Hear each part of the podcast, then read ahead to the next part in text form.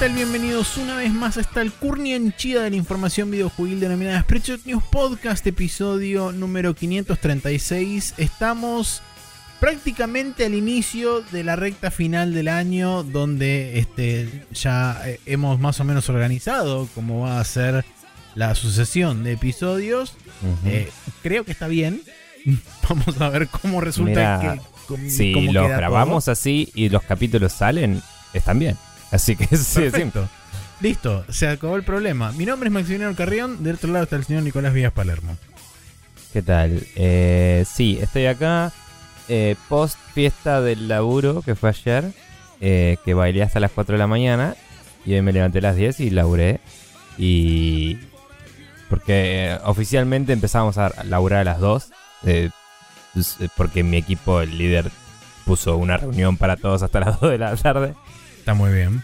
Pero soy una persona que se pone muy ansiosa y no disfruta si está cerca de un umbral a partir del cual tiene que laburar. Entonces fue como, bueno, empiezo a laburar ahora y laburo a medio pila todo el día en vez de estar a, tipo a la tarde tratando de ser productivo cuando no tengo ganas igual. Entonces estuve un día de mucho podcast mientras codeaba tranquilo. Y ya fue. Y así que nada, si ves que se me va apagando la tele de a poquito, puede ser un poco repercusiones de, hechos que hayan sucedido. Eh, pero bueno, si te sirve, Pablo Chabón está vivo. Em, ah, muy bien. Sí, aparición con vida, etc. Y, mm, y nada, y está todo bien. El nene está bien. Perfecto. El nene. Em, pero bueno. Bueno, eh, arrancamos entonces, propiamente dicho, eh, el podcast que nuevamente estamos grabando en un horario non habitual. Este, volveremos a nuestro respectivo este, horario normal de grabación la semana que viene. O no, eh, si vamos a comer con los chicos, pero también. O no, dependerá qué sucede en el interín entre hoy y la semana que viene. Pero la cuestión es que si hay breaking news o algún tipo de cosa último momento, viernes a la tarde barra noche, o sábado de la mañana, no van a estar acá. Ahora bien, eh, disclaimer aparte, vamos a comenzar agradeciéndole a toda la gente que pasó, contestó, retuiteó y demás. Este, como por ejemplo son Marciorosa, Santi Rodríguez, Bruno Fernández, NMA, Martín Sakura Makes Games, Rami Mancebo, Jorge Peiret y gran elenco. Eh, todos ellos eh, pasaron ya sea a retuitear o también respondieron la pregunta que hicimos en Twitter sobre las ofertas de Black Friday que eh, más de uno se compró alguna que otra cosilla, ya lo vamos a hablar en la side quest. Pero como no hay, eh, no hay eh, comentario destacado, vamos a pasar directamente a la side quest justamente para leer las respuestas a la pregunta.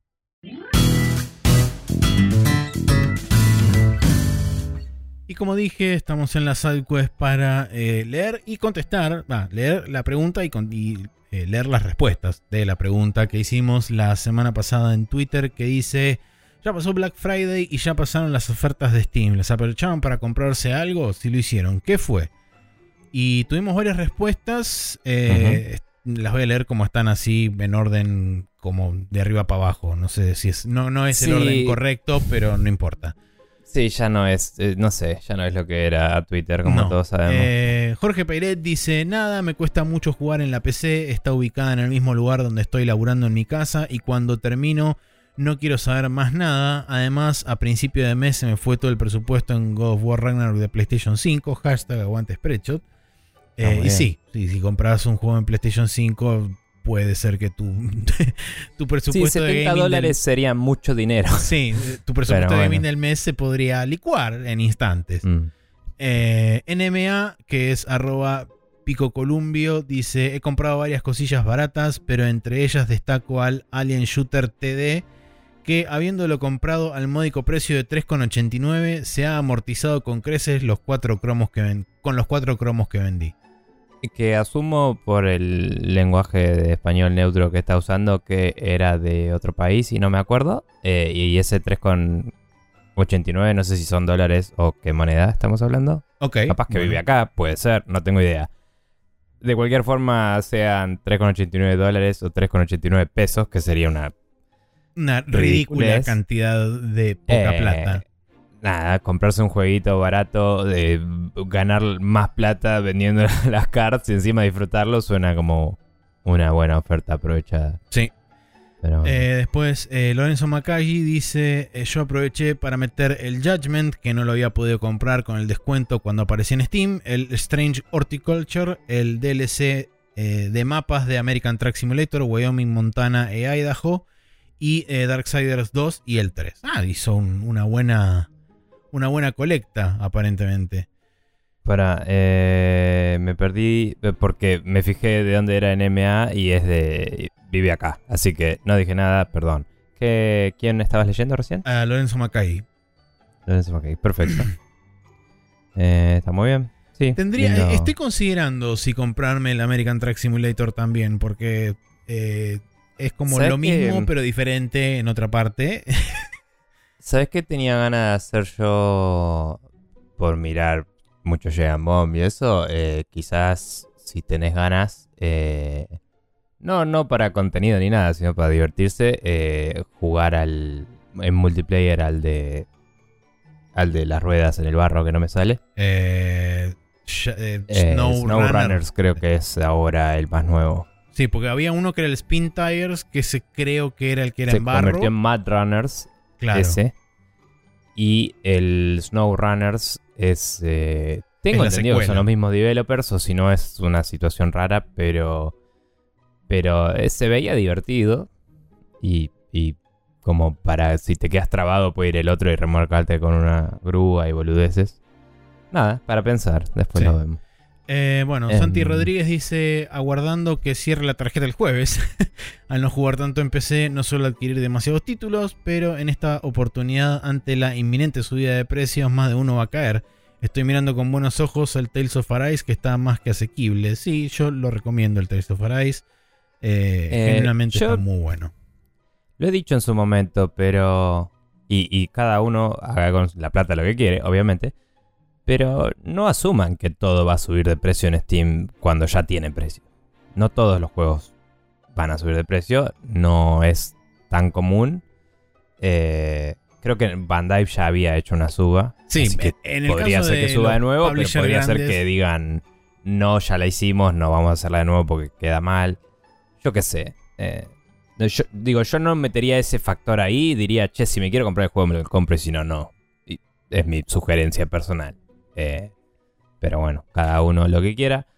Em, igual, eh, si estaba a buen precio, el Tales of Paradise suena como una buena opción. Sí, sí, yo haría, la única salvedad que eh, algunos publishers son más propensos a subir precios que otros, como por ejemplo Square Enix, Namco Bandai, este, ah. Capcom en algunos casos. A, lo que voy es que yo no trataría de meter en la ecuación si va a subir de precio o no. Ah, bueno, sino si lo vale al precio que está para vos ahora y listo. Y, lo puedes pagar ahora, digamos. Por supuesto. Porque siempre se puede piratear en la mierda de última. Es, así, qué sé yo. Sobre todo un juego single player, ¿no? O sea, si me decías que era otro juego, capaz que era una discusión más larga. Pero bueno. Bien. Em, eh, Remy Mancebo dice eh, que se compró el Roller Coaster Tycoon Classic por, porque nostalgia siempre y el Phoenix Wright Ace Attorney Trilogy para probar algo nuevo. No me acordaba que el Ace Attorney ya estaba disponible en otras plataformas además de consolas. Sí, hace, hace ratazo está en Steam. Eh, creo que cuando salió el. Creo que cuando salió en Switch el de Herlock Sholmes, eh, que no me sale el nombre, el, la colección que eran dos juegos. Sí. Más o menos por esa época salió la vieja trilogía en PC y después salió el de Sherlock Holmes, si no me equivoco. O sea, como que hubo un empuje a la franquicia de la trajimos de vuelta para que el Brand Recognition pegue más fuerte, ¿no? Claro. Em, pero bueno. Bien. y por último tenemos a Bruno Fernández que dice, en Steam me compré el Risk of Rain 2, One Piece World Seeker, Spirit Feather, Oxygen Not Included, Sekiro, My Hero Academia y el Inscription. Eh, en AliExpress me compré eh, la Switch OLED edición Pokémon Violet and Scarlet, junto con varios accesorios, incluyendo un bolsito para llevar, Pro Controller, micro SD de 512, protectores varios y acrílico para cubrir la Switch toqueada, etc. Hashtag I'm happy, dice. Bueno. Está muy bien. Eh, aprovechó la volada. Una buena rotura de chanchito, como le dicen. Con de todo le entró. Sí. Em, nada, el Oxygen Not Included era el de Clay, ¿no? Eh, era el de. Sí, el de la misma gente del mm. Don't Starve. Sí, y bueno, y de Marcos el Ninja, como le dicen. Marcos el Ninja también. Em, bien. Bueno, está muy bien, me parece adecuado y pertinente. Perfecto. Bueno, muchas gracias a toda la gente que pasó y respondió la pregunta. Eh, si ustedes quieren mandarnos una pregunta a nosotros, pueden hacerlo a través de spreadshotnews.com barra preguntas y nosotros lo contestaremos en esta sección que cuando no hay preguntas y hacemos nosotros una pregunta, la utilizamos para justamente eso. Ahora sí, vamos a pasar a propiamente dicha la primera sección oficial de este programa, que es qué jueguitos estuvimos jugando durante esta última semana.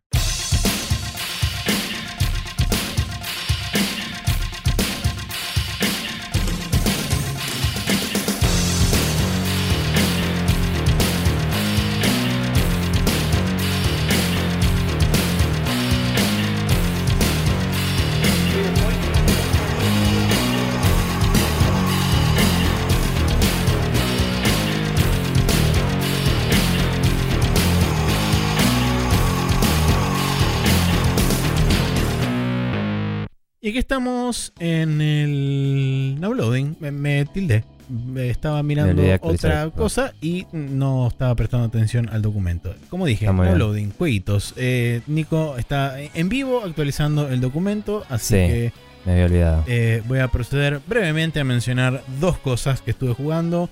Una, eh, volví al Euro Truck Simulator 2, no porque haya salido un update en particular ni nada por el estilo, sino que fue simplemente estuve en la posición clásica de toda persona que se para delante de su backlog, lo mira y dice, hmm, ¿qué podría jugar, de nuevo? Algo que ya tengo, sí. Sí, ¿qué podría jugar de nuevo y poner a instalar? Ya sé, algo que tengo ya instalado y que jugué durante 125 horas, el Euro Truck Simulator.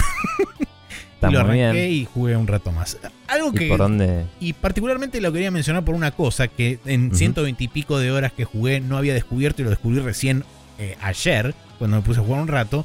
Es que no. El, el 100% de los caminos no está mapeado en el GPS del, del, juego donde vos vas este, andando y qué sé yo, sino que hay caminos que por supuesto no son caminos oficiales, ni autopistas, ni nada de eso, sino que son por ahí sendas de tierra o caminos interiores en algunos lugares que no están marcados y vos te podés mandar y de repente te dice el mapa se está actualizando con un nuevo camino y te lo va marcando en tiempo real a medida que lo vas este a medida que lo vas recorriendo. ¿Y, después te figura en el mapa? Y después te figura ah. en el mapa como ah, camino recorrido. Es re loco y tipo lo descubrí recién ahora. Es, es un lindo detalle porque la vida misma. Claro, sí, tal cual. Es como. te iba a preguntar. Em, Creo que me habías dicho que en algún update lo agregaron o algo así, pero ¿tiene clima el juego? O sea, eh, eh, ¿tiene alguna semblanza de ahora es invierno allá o algo así? No tiene cambios de estación, lamentablemente. Sí tiene eh, modificadores de, bueno, te llueve, qué sé yo. Y tiene modificadores en, el, en el piso pero no demasiado este no demasiado dramáticos. O sea, por ejemplo, no hay efecto de nieve, por ende no hay camino resbaladizo. Pero si tenés lluvia, tenés este, inclusive mm. neblina, tormentas eléctricas, más de ese estilo. Inclusive mm. muy al norte, cuando vas este, a la zona de Escandinavia y qué sé yo, tampoco hay nieve, no importa en qué momento del año vayas. Eh, estaría bueno que quizá en, en, algún futuro o cuando hagan el Euro Track Simulator 3, si es que alguna vez lo hacen, por ahí le incrementen la posibilidad de tener diferentes climas o que los climas sean más este, más, ajustados a las diferentes estaciones y cómo se comportan. Sí, digamos que más allá de que nadie tiene la plata excepto Microsoft, estaría bueno que se tomen notas del Play Simulator, ¿no? Y hacer como... Sí. Agarrar el clima del mundo real y aplicarlo ahí. Y Eso estaría bueno. Eh, te preguntaba porque digo, bueno, capaz que en estas épocas de cagarse de calor, estaría bueno estar manejando un poco en la nieve. Sí, tener un poco de escapismo. Sí, pero bueno. Sí, no, no, no, no ocurrió lamentablemente. Este, para eso tengo eh, el Flight Simulator que eh, todavía sigo volando por Japón porque estoy básicamente recorriendo casi todos los aeropuertos que encuentro de Japón, entonces Mientras tanto disfruto de mm. cuando despego está todo nevado y qué sé yo, y digo, ay, qué lindo, y yo con 37 grados acá a la sombra, y es como mm. me cago en la vida.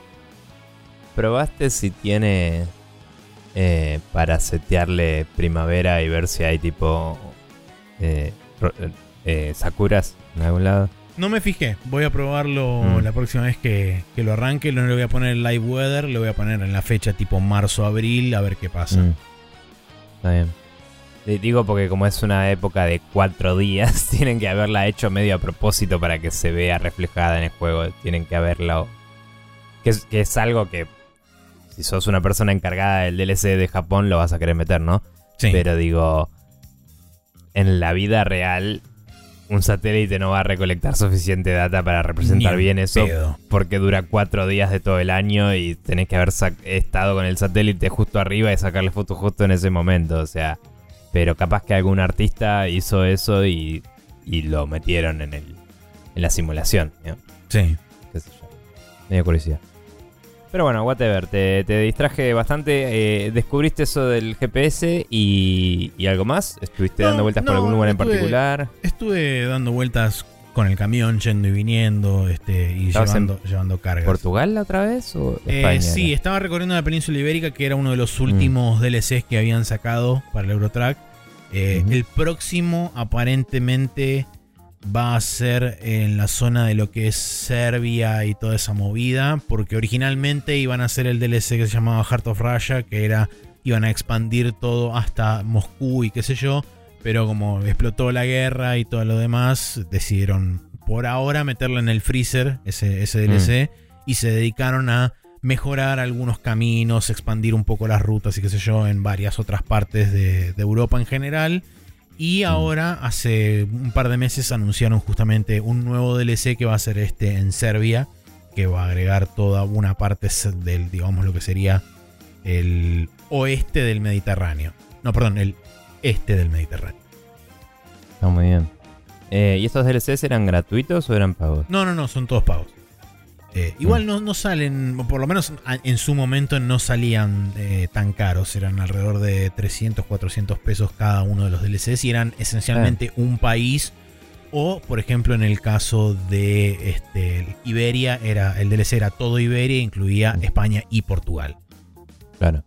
Eh, ¿Y agrega camiones y eso o, solo el territorio? Agrega el territorio, eh, no agrega camiones, sí en muchos casos agrega este, ya sean eh, customizaciones tanto visuales como este, customizaciones de motor, caja y ese tipo de cosas más tipo banderita de España, esas giladitas. Eh, y paint jobs y demás, este, pero no, no, agregan, no agregan modelos de camiones. Hubiera estado bueno que agregaran modelos de camiones, sobre todo, por ejemplo, cuando agregaron eh, España, que hubieran agregado camiones de Ibeco, que es una marca española de camiones. Eh, mm. Sí, iba a decir, si no. Bueno, tienen de marcas de verdad, ¿no? Son todos sí, sí, sí, tienen dos marcas licenciadas. ¿Sí? Sí, sí, sí. Tiene y en, y en Italia tenían de Fiat y eso. Va, supongo, no sé si Fiat tiene camiones, pero de, alguna marca italiana tiene que haber. Eh, no, no tienen. Tienen Renault, tienen mm. Scania, tienen este Mac, tienen Volvo, tienen mm. eh, Iveco, justamente. Pero tienen pocos modelos de Iveco. Tienen, No sé si mencioné Scania o no. Sí, sí lo dijiste. Eh, y una marca más que es creo que polaca o de por ahí eh, que creo que es DMB o de DBM o algo así. Em, Me suena. Pero bueno, tiene como 5. Ah, y Mercedes. Em, mm. Tiene esas 6, 7 marcas. Eh, y, son todos modelos oficiales de camiones que, digamos, existían en 2012, que fue cuando se lanzó el juego. Hoy en día, seguramente va a haber versiones más avanzadas de cada uno de esos camiones y demás. Pero. ¿Y no venden camiones en DLC o, o no hubo packs de camiones, nada? Ah, había un par de packs de no sé si de marcas de camiones, pero sí había de, por ejemplo, de, de lo que eran, em, ¿cómo se llama esto? Medio como packs de customización. Em, que eran principalmente visuales, pero después traían también, este, por ejemplo, juegos de cubiertas exclusivos para una marca o una cosa así. Que claro, por ahí no eran solo skins, sino que tenían modelos. Claro, exactamente. De, espejos, cosas. Sí. Sí, pero usualmente digamos que los DLCs en cuanto a camiones eh, están primordialmente eh, orientados a lo que es estético y lo que son este, pinturas este, y diseños más de, estilo estético y no tanto en marcas de por sí, que yo, me imagino que por ahí es como, bueno, las licencias ya las hicimos hace un tiempo y es como, bueno, cuando... Lo que no sé qué va a pasar, eso es una muy buena pregunta, es cuando caduquen las licencias de todos estos camiones Seguramente se me ocurre que las van a renovar, porque no creo que lo dejen de vender, porque a mi impresión es que poco, pero sigue vendiendo todavía el Euro Truck Simulator en Steam. Em, yo imagino que los camiones esos que vienen con el juego tienen... O sea, Sí, o sea, lo que pasaría normalmente es que se tiene que dejar de jugar el juego cuando se termine el contrato, de comprar. Sí, tiene que sacarse de la venta. Cuando, cuando se terminan esos contratos, como pasaba con el Forza. Eh, pero si tus DLCs en su mayoría son cosas custom eh, para customizar el camión y eh, nuevos territorios, vos podrías seguir supliendo a la gente que ya tenés. Entonces por ahí lo que harían es lo que hizo Microsoft de rebajar mucho el juego cuando está a punto de irse. Quizás con más antelación, ¿no? O sea, hacer una campaña de marketing grande para subir el adoption y después puedes seguir dándole soporte mientras laburas en tu siguiente juego. Si es que no pueden renovar la licencia. Claro, si no renegocias licencias. Capaz que era no renovable, ¿viste? Claro, tal cual, sí, Depende del contrato. Sí, por supuesto. Em, pero bueno, nada.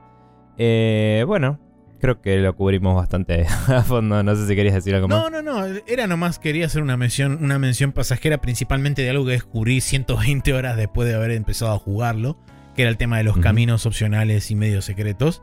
Eh, pero sí, sí, es, un juego que siempre garpa y que cuando me, no, no tengo mucha idea de qué jugar, es o abrir esto, o abrir el Flight Simulator, o abrir uno de esos juegos que son como juegos, entre comillas, en el caso del Flight Simulator, eh, pero que son como evergreen y te permiten tener experiencias diferentes cada vez que lo jugás. Está muy bien. Em, bueno, yo por mi parte, eh, además de seguir con el Triangle Strategy, que ahora te voy a contar sobre eso, eh, brevemente em, cometí uno de esos errores que hago en mi vida y me bajé el Warzone 2.0 la versión free to play del Call of Duty eh, contemporáneo, digamos. O sea, Warzone es un cliente independiente, pero te trata de vender el Call of Duty más reciente. el Modern Warfare 2.2. Eh, es medio estúpido porque el menú te dice eh, los tres modos de juego que hay. Uno es el, Battle Royale. Otro es DMZ, que es el nuevo que pusieron, que como vos me decías y como escuché de internet, parece que es tipo Tarkov, pero nunca jugué al Tarkov. Claro. Y después hay otro modo que es el que tenés que tener el Call of Duty más reciente comprado para poder jugar, que se llama, adivina cómo. Eh, no sé. multiplayer. Ah, ok. Son unos pelotudos. tipo, es un cliente 100% multiplayer y el modo normal que necesita que compres el juego se llama multiplayer. Es tipo, ponele Deathmatch o Team Deathmatch o algo que represente el tipo de juego que es. No sé, Assault, lo que chota quieras, no sé. Eh, team Play, ¿me entendés? me parece tan pelotudo. Pero bueno, nada. Em, jugué un poco solo para probarlo. Eh, mi objetivo de bajarme este juego era jugar con amigos del laburo que varios juegan bastantes cosas, pero en general em, juegan shooters y, juegos online. Y nada, un Call of Duty gratis es una buena opción para cagarse a tiros con amigos, más allá de todas las implicancias morales de Activision y toda la bola. Así que dije, bueno, puede estar bueno jugar con los pibes. Me lo bajé, jugué un poco, eh, jugar solo es medio un embole. Eh, está bien hecho, porque le tiraron millones de dólares hasta que salió. Y sufrimiento de gente. Y no, no me crucé a Messi. Eh, pero, pero está en el juego. Em, lo último que queda por decir es que, perdón, dos cosas. El modo DMZ em, o DMC es interesante. Es como que tenés una progresión específica de ese modo. Ok. ¿Qué qué? Una progresión paralela. O sea, vos cuando jugás por un lado leveleas tu Battle Pass y todas esas cosas que te dan cosas para el multiplayer que si no tenés el, el Call of Duty más reciente, no te sirven, básicamente. Em, pero skins y eso sí las puedes usar en estos modos. Y después tenés... Em, eh, si me equivoco en algo de esto, capaz que Seba me corrige después y si a alguien le interesa lo itero. Pero eso es lo que yo entendí que pasa con la progresión del Battle Pass. Hay cosas que son skins que sirven y hay unlocks que creo que solo te sirven si estás jugando en modo normal de multiplayer. Porque en el Battle Royale agarras las armas del piso y en el DMZ medio que también, pero no. Eh, en el DMZ hay cofres en varios lugares donde hay armas. Entonces a veces vos entrás y no tenés nada. La primera vez que entras tenés un arma. Y es un arma básica y puedes ir y hay enemigos que son NPCs. Los NPCs se sienten bastante bien la inteligencia dentro de todo. Supongo que la van tuneando y las primeras veces que juegas es más fácil, como hacen todos. Es adaptativa. Después lo subirán. Eh, o, es adaptativa, capaz. En la tercera partida que jugué, maté 19 seguidos, todos con headshot. Y se siente muy satisfactorio. Pero apenas. Eh, o sea, después me vinieron muchos y me mataron. Y fue como, ok. Y apenas probé el otro modo y peleé contra una persona, le pegué como tres tiros en la cabeza y no lo maté. Y dije, esto no se siente bien. O sea, que le pegue tres tiros en la cabeza al chabón y sobreviva. Yo entiendo que tenés armadura y que te reequipaste, lo que sea. Pero el time to kill comparado con otros juegos me parece medio choto. Em, el Halo, por ejemplo, es más divertido y es más tipo Quake, que te pega un tiro en la jeta y te morís. Y no hay discusión. Em, y bueno, nada, el modo de MZ eh, decía, la primera vez entras con un arma y todo, pero si te morís perdés lo que tenías equipado. Eh, y la progresión está en que vos cada vez que entras puedes agarrar cosas de nuevo y llegar a un lugar donde te escapas en un helicóptero. Que el helicóptero tarda en venir y tarda en irse y alguien se puede subir a tu helicóptero y matarte en el aire y te perdés todo lo que tenías. Entonces hay como un risk-reward que es una idea interesante. Robada de otros juegos, pero es una idea interesante. Eh, tengo entendido que también lo hacía el The Division, en lo que se llaman las Black Sites o algo así. Eh, pero bueno, no importa. Entonces, todo ese flujo me parece interesante, pero todo esto sin jugar con squads no tiene sentido. Así que voy a ver si coordino para jugar con mis amigos del, laburo. Y si no escala pronto eso, lo borro a la mierda porque son 200 gigas en mi compu. Dale, muy bueno. Y nada. Así que, ah, y, la otra cosa que iba a decir es eh, mi nombre que ya estaba registrado en Battle.net. Eh, esto me lo bajé en Steam, no tenía ganas de instalar Battle.net. Ahora está en Steam, lo bajé desde ahí. Pero tenés que loguearte con tu cuenta de Activision, que es la misma que la de Blizzard. Sí. Mi nombre que ya existe y es MonkeyBot, como es en todos lados, fue considerado ofensivo, entre comillas, porque no tienen un caso de uso que diga este nombre sugiere que sos un bot y nos parece negativo, así que te pedimos que lo cambies. Entonces dice que es ofensivo. Y es como... O sea, soy un edge case para ellos, ¿me entendés? Mm. Y es un nombre que tengo en Blizzard hace bocha, desde que se puede tener un nombre en Blizzard y tengo un juego original de Blizzard. Eh, en Battle.net. Y desde antes también, porque tenía un usuario en los foros. Y... Y tuve que cambiarlo. Y cuando lo quise cambiar, eh, probé una variante que también eh, también decía bot, pero estaba probando algo para saber si era por ahí, por el, número. Capaz que no le gustaba que tuviera un número y habían cambiado el formato, ¿viste? Porque es BonkyBot 9K mi nombre. Y mm, como el primero falló, eh, y asumen que cuando te piden cambiar el nombre forzosamente lo vas a cambiar a algo válido, después no andaba. Digo, cada intento que hacía no andaba ah, directamente. Y en, una en uno de esos intentos Em, como que.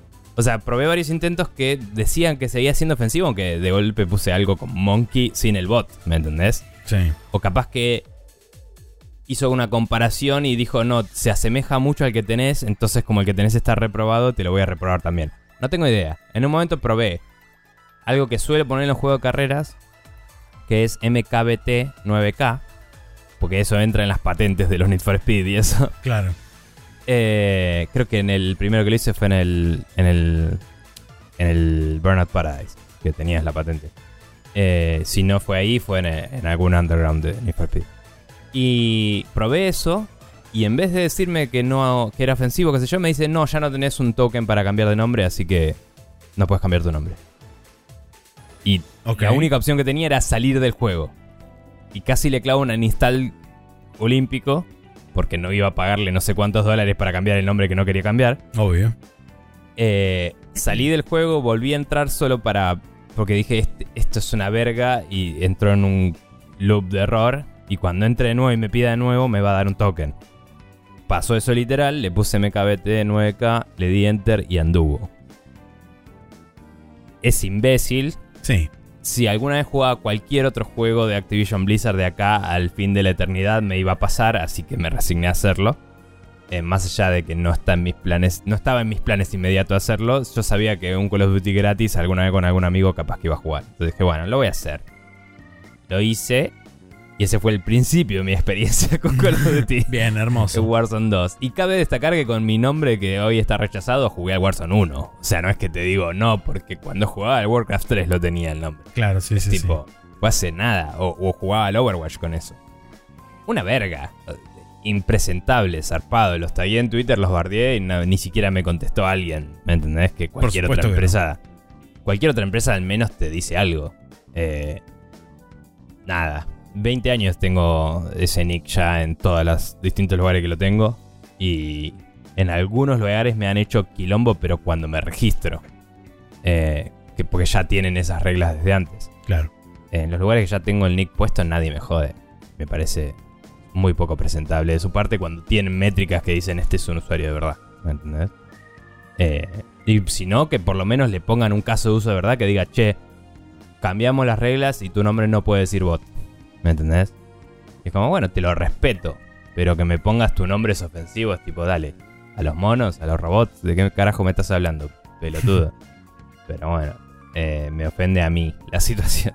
Claro. Así que nada, esa es mi experiencia con el Call of Duty. Es esperar a jugar con amigos o borrarlo a la mierda. Eh, the game. Bien. Eh, Y bueno, después juega el Triangle Strategy, pero no sé si quieres contar un poco vos primero. No, muy brevemente, continúo jugando Persona 5 Royal. Probablemente este sea el último update que dé hasta terminar el juego o estar cerca del final o estar en lo que creo que existe, que es la parte nueva de narrativa que ocurre cerca del final. Entonces, probablemente me guarde todo lo que suceda de acá hasta el final porque es Sería un poco también reflotar lo que hablé en su momento del Persona 5 cuando lo jugué originalmente mm, eh, hace como 6 años más o menos. Entonces es como, bueno, eh, sigo pasando lo mismo. Estoy en uno de los palacios donde te vuelven a introducir otro personaje más este, de la party, qué sé yo, y sigo avanzando por ahí. De hecho, ahora estoy a la mitad de uno del, palacio ese, eh, farmeando un poco de nivel y aprovechando y leveleando a algunas personas y qué sé yo, y capturando otros que están por ahí.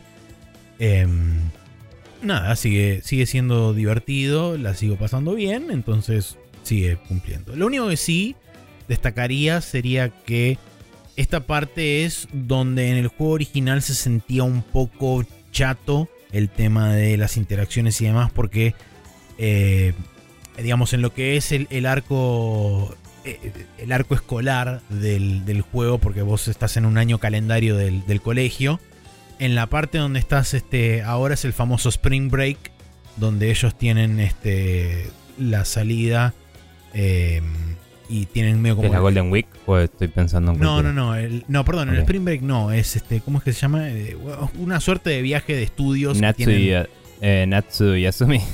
No, porque el Natsu Yasumi ya pasó, que fueron dos semanas de, mm. break. Pero esto es como un, un, viaje que tienen planeado por el colegio. No sé si es como un viaje de egresados o qué la cuestión es que lo hacen tipo en septiembre eh, y es una semana entera, pero bueno, un poco antes de eso y un poco después de eso, es como que estás en un interludio entre palacios y no ocurre demasiado en cuanto a narrativa, es como que la narrativa no se mueve mucho para adelante y, mm. y es como que se siente medio un valle ahí en el original. Acá, en este es como que lo rellenaron con un par de eventos más eh, utilizando los personajes nuevos que introdujeron en, la versión Star Royal, como para darle un poco más de movimiento a lo que es la narrativa mm. e intentar rellenar algunos huecos eh, con explicaciones que conectan con el lore del juego y qué sé yo, y todo el tema de eh, el inconsciente colectivo y este, la, ciencia para meterte en el metaverso y toda la movida esa. Pero es como que sigue sin avanzar, es como que te, te dan eh, medio como tangentes, cosa de, de, divertirte temporalmente mientras pasan por ese lugar que medio como que la es la temporada filler del anime. Claro, no, avanza demasiado. Este, mm. Tenés un episodio de playa también, entonces es como, bueno, dale, está bien. Así tú. Está bien. Eh, y después de eso, sí, propiamente dicho, te mandan al próximo palacio y ahí arrancas. De, es como que ahí retoma de vuelta la narrativa, el ritmo, este, y volvés a entrar en, digamos, en, lo que es la, narrativa principal del juego. Pero digamos que intentan disfrazar ese bache narrativo que hay ahí en el medio con algunas cosas no diría que lo logran un 100%, pero medio como que te distraen con ese tipo, con, esos contenidos extra que le meten ahí, entonces no se te hace tan, eh, tan pesado ese segmento del calendario y lo hace un poquito más llevadero, pero nada más. Buena onda. O sea, está, bueno. Seguramente vieron la crítica ahí y dijeron, che, podemos hacer algo al respecto. Eh, ahora que me acuerdo, en el, el Natsu Yasumi después de la historia es donde pasa lo de, lo de el persona ¿cómo mierda se llama el otro?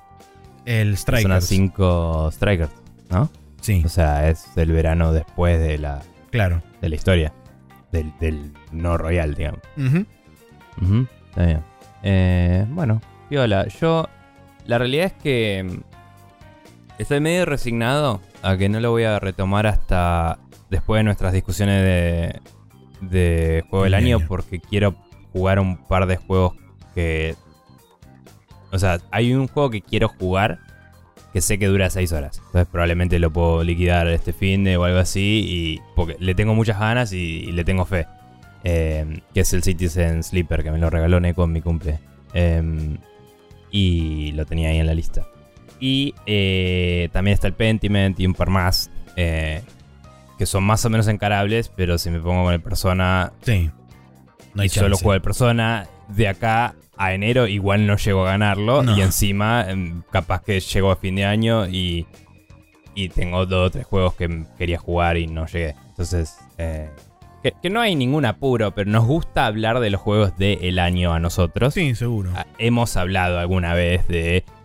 Jugué este juego que salió otro año como follow-up. Eh, creo que hasta ahora de juego del año no pusimos ninguno que no haya salido el mismo año, al menos en un tecnicismo de, ah, salió en esta plataforma. sí, de hecho yo en, mi lista de juegos del año que ya la terminé y la tengo, la tengo lista, tengo por ejemplo el Hitman Trilogy que salió, eh, originalmente salió en Epic el año pasado, pero este año salió en Steam. Entonces, claro. bueno. Sí, en general vamos con ese tecnicismo pelotudo, eh, pero es un tema de sistema de honor nuestro, ¿no? Em, pero bueno, en, en pos de eso probablemente pause el persona hasta mínimo año nuevo. Em, bien. Eh, bueno, como te decía, seguí un poco el Triangle Strategy.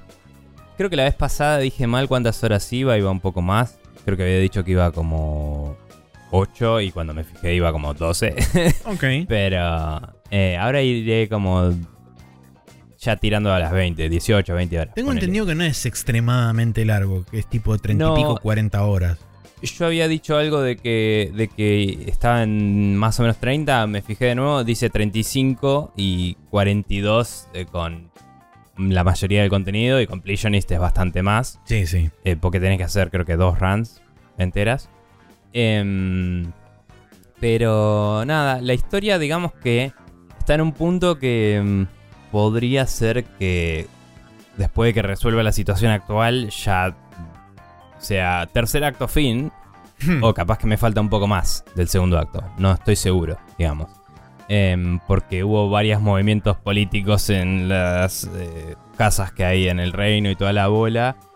Que medio como que por mis decisiones ya se resolvieron cosas. Eh, y por resolver no digo lo digo en el sentido literal de la palabra, no digo como que, ah, ahora salió todo bien. Eh, digo, se resolvieron para un lado o para el otro. Sí. Em, algunas decisiones que tomé. Tuvieron una resolución. sí, sí, de acuerdo.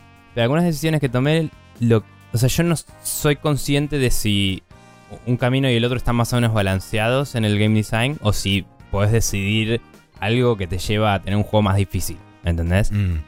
Pero digamos que eh, la situación está medio oscura, por eso te digo que el juego tranquilamente de acá puede ir al tercer acto y terminar porque podría estar, digamos, en la cueva y, todo eso en el camino del héroe. Claro. Y capaz que salgo en el clímax y, termina. ¿Considerás que parte de las decisiones pueden haber acortado tu tiempo de juego, de haberte salteado sectores narrativos o algún que otro conflicto o cosas que se cancelan mutuamente de tipo, si esto se resolvió por acá, quiere decir que no podría haber esta otra cosa? Mira, mm, es loco. La vez pasada mencioné que hay un personaje que te piden que entregues. O sea, que vos estás eh, guardando la, seguridad de un personaje y te dicen, che, dámelo y te dejo ir. Y le dije, las pelotas. Y tuve una pelea re jodida. Que ahora te cuento cómo me fue con eso porque la gané después de un intento más. Ya la había intentado varias veces. Mm. Pero raspadísimo. o sea, me costó un huevo. Eh, anywho, em, eso. Para mí esa pelea era opcional. Y, y si les hubiera dado el coso no hubiera estado esa pelea. No creo que hayan sido tan barato el juego de, ah, bueno, te traiciono y vamos a hacerlo igual, ¿me entendés? Porque el, porque el setup argumental está muy marcado de, bueno, decidimos hacer esto, vamos a prepararnos para la batalla, ¿me entendés? Porque si no, y, estaba preparado para la batalla, entonces, si fuera una sorpresa el ataque y yo no estaba preparado para la batalla, hubiera sido más difícil en teoría, es imposible, o sea, era un quilombo. Porque es una pelea en la que estás en desventaja. Pero bueno, eh, o sea, narrativamente tu castillo es el más impenetrable y por eso tenés una posición de poder en tu casa de, nobleza. Pero eh, estabas rodeado y en un asedio te ibas a morir. Esa era la historia, ¿no? claro. Em, pero bueno, whatever. Cuestión que eso fue por ese lado. Y después hubo otra decisión más de... Viene alguien muy sospechoso a mm. ofrecerte algo. Eh, que lo que te ofrece está bueno. Eh, pero eh, vos cada vez que vas a decidir algo hablas con los personajes para ver qué opinan y vos puedes influenciarlos, como te dije.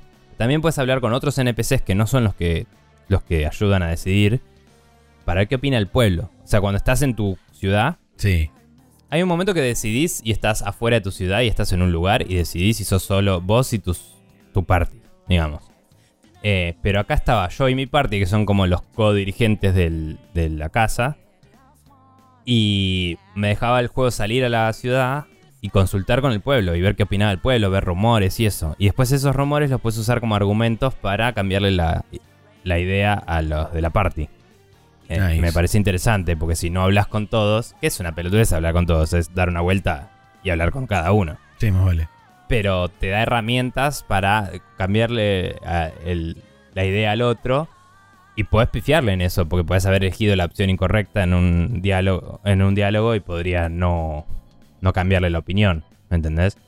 Em, entonces es interesante toda esa mecánica y bueno, y esa decisión, yo tomé una decisión con respecto a eso que el juego me dio a entender por cómo se desarrolló esa parte de la historia que hubiera tenido, o sea, tuve un combate y hubiera tenido otro distinto en su lugar en otro territorio.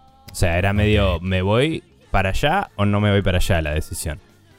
Y la decisión que tomé yo me hizo pelear en un territorio y si no hubiera tenido una pelea en el otro que hubiera tenido otras condiciones y me parece que podría haber sido más difícil. En una estás más en control que en la otra. Ok. Em, no quiero tampoco spoilear todo, ¿no? Pero bueno. Eh, entonces, hasta ahora creo que el contenido es más o menos el mismo, decías lo que decías a nivel eh, cantidad.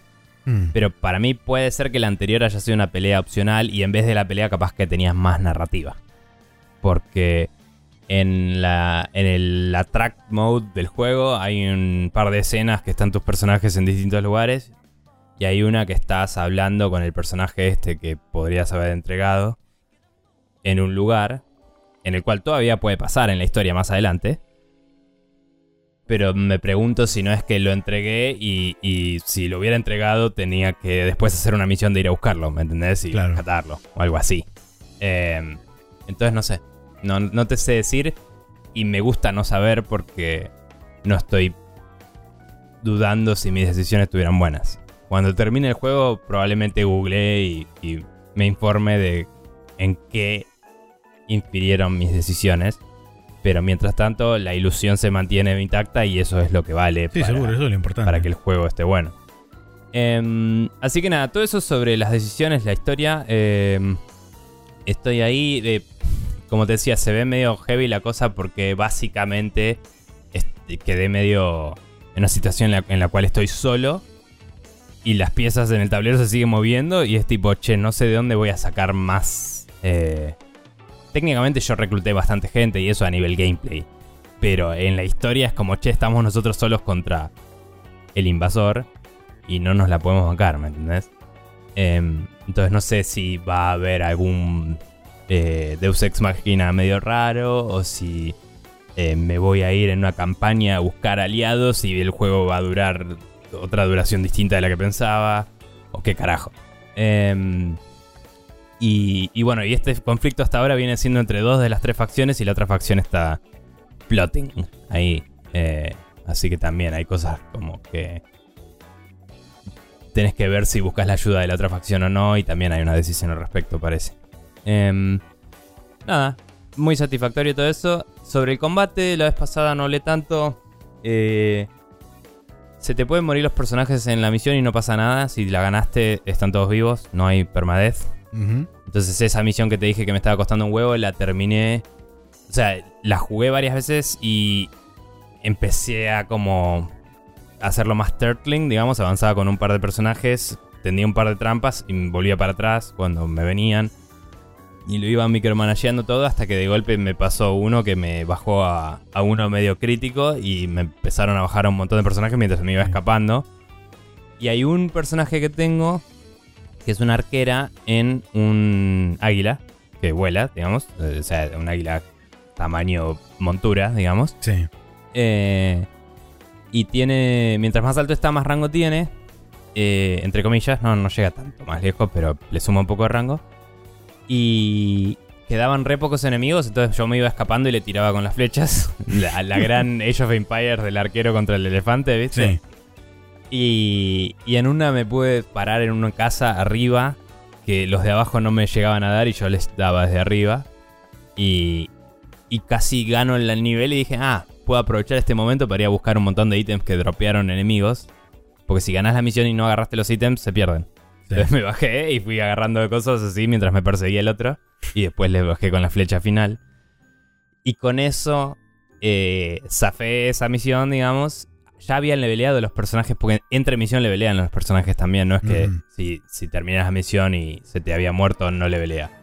Entonces, varios habían subido de nivel y que se me hayan muerto después no era tan terrible, no me perdí tanta experiencia. Claro. Em, así que nada, pude terminar toda esa misión y después la siguiente, para la siguiente misión, con todo lo que había agarrado y ítems que compré y los level ups y cosas que hice, puedes jugar perfecta la siguiente misión. O sea, esa misión era una patada en los huevos a propósito para, para hacer un payoff de la difícil decisión que habías hecho. Claro. Eh, y yo no supe manejar bien eh, el terreno del mapa porque hay unas cosas que podías activar para matar por área a los enemigos, pero tenés que encontrar la forma de que los enemigos pasen por ahí, porque no tienen un incentivo para pasar por ahí si vos no manipulás la IA un poco baiteándolos y eso. Eh, sí pude hacerlo con. Eh, había un personaje que era un boss, básicamente, que es un general de, la otra facción. Y te one-shoteaba bastantes de los personajes, algunos los dejaba en re poca vida. Eh, entonces pude poner un personaje ahí en un lugar que sabía que se iba a prender fuego y alejar a los demás para que vaya hacia ese. Y ahí tipo di un paso a la derecha y le disparé una flechita a, un coso que activaba la trampa y, con eso la maté. Y matarla dispara la cinemática de, de que se retira porque no se muere con eso. Claro. Eh, y. Y nada, y ahí me enteré que tenía que matar al resto de los enemigos también. Y pensé que estaba todo perdido y al final pude, pude chisearla un poco, ¿no? Em, pero tendría que haberlo asumido porque las, condiciones de victoria y derrota están claras. Te dice si tenés que matar a todos o si tenés que, entre comillas, derrotar a Pepito. Y derrotar a Pepito es si bajaste a Pepito se termina la misión. Claro, sí, sí. Que también está bueno porque vos podés aprovechar y matar a todos para levelear. O decir, no, eh, sí, concentrarte en tu objetivo principal y, terminarlo más rápido. Eh, que es a costa de no levelear más también. Claro, y de poder eh, darte potencial equipamiento y cosas. Claro. Y bueno, algunos de los otros personajes que recluté son interesantes porque hacen trade-offs locos. Em, la vez pasada dije que había una que era medio payasita de, de, un circo. Eh, creo que tiré cualquiera con las habilidades que tenía. Eh, dije que era más de jugar con la moral de los personajes o algo así, pero no. Em, tiene como un Shadow Clone que distrae, un, decoy. Que también ataca pero pega muy poquito. Eh, y pulea agro resarpado. O sea, con eso en una misión eh, me salvé bastante. Y, mm, y tiene ataques muy chotitos. Pero cuando lo vas leveleando vas destrabando nuevas cosas. Y tiene la habilidad de que los ítems ofensivos peguen mucho más. O sea, es como que es un personaje que ataca con ítems. Y, mm, y después el mercader ese que te dije es un debuffer de enemigos. Eh, entonces le podés bajar a los enemigos las defensas y todo eso. Eh, y hay un arquero que dispara en área. Entonces eh, no, por ahí no pega tanto como otros arqueros con algunos ataques, pero tiene ataques de pegar en un cono a todo lo que hay. o cosas por el estilo. así que nada, está interesante porque a veces llevo uno en vez del otro y cambia bastante cómo tengo que jugar la misión. Em, y nada, eh, está, está buenísimo. Esta semana no lo retomé todavía porque estuve. Volví de Tandil. Eh, el laburo estuvo medio loco. Tuve un par de eventos de fin de año. Pero entre este fin de y el fin de que viene, que es largo, voy a ver si, si lo voy terminando el juego. Así que. Bien, muy bien. Bueno, estuvimos jugando entonces Persona 5 Royal, que está disponible para PC, Xbox Play 4, Play 5 y Nintendo Switch. Euro Truck Simulator 2 que está disponible en PC, Mac y Linux, el Triangle Strategy que está disponible en PC y Nintendo Switch y el Warzone 2.0 que está en PC, Xbox Series y PlayStation 5. Ahora nos vamos a ir al Rapid Fire donde tenemos algunas noticias para destacar de esta última semana.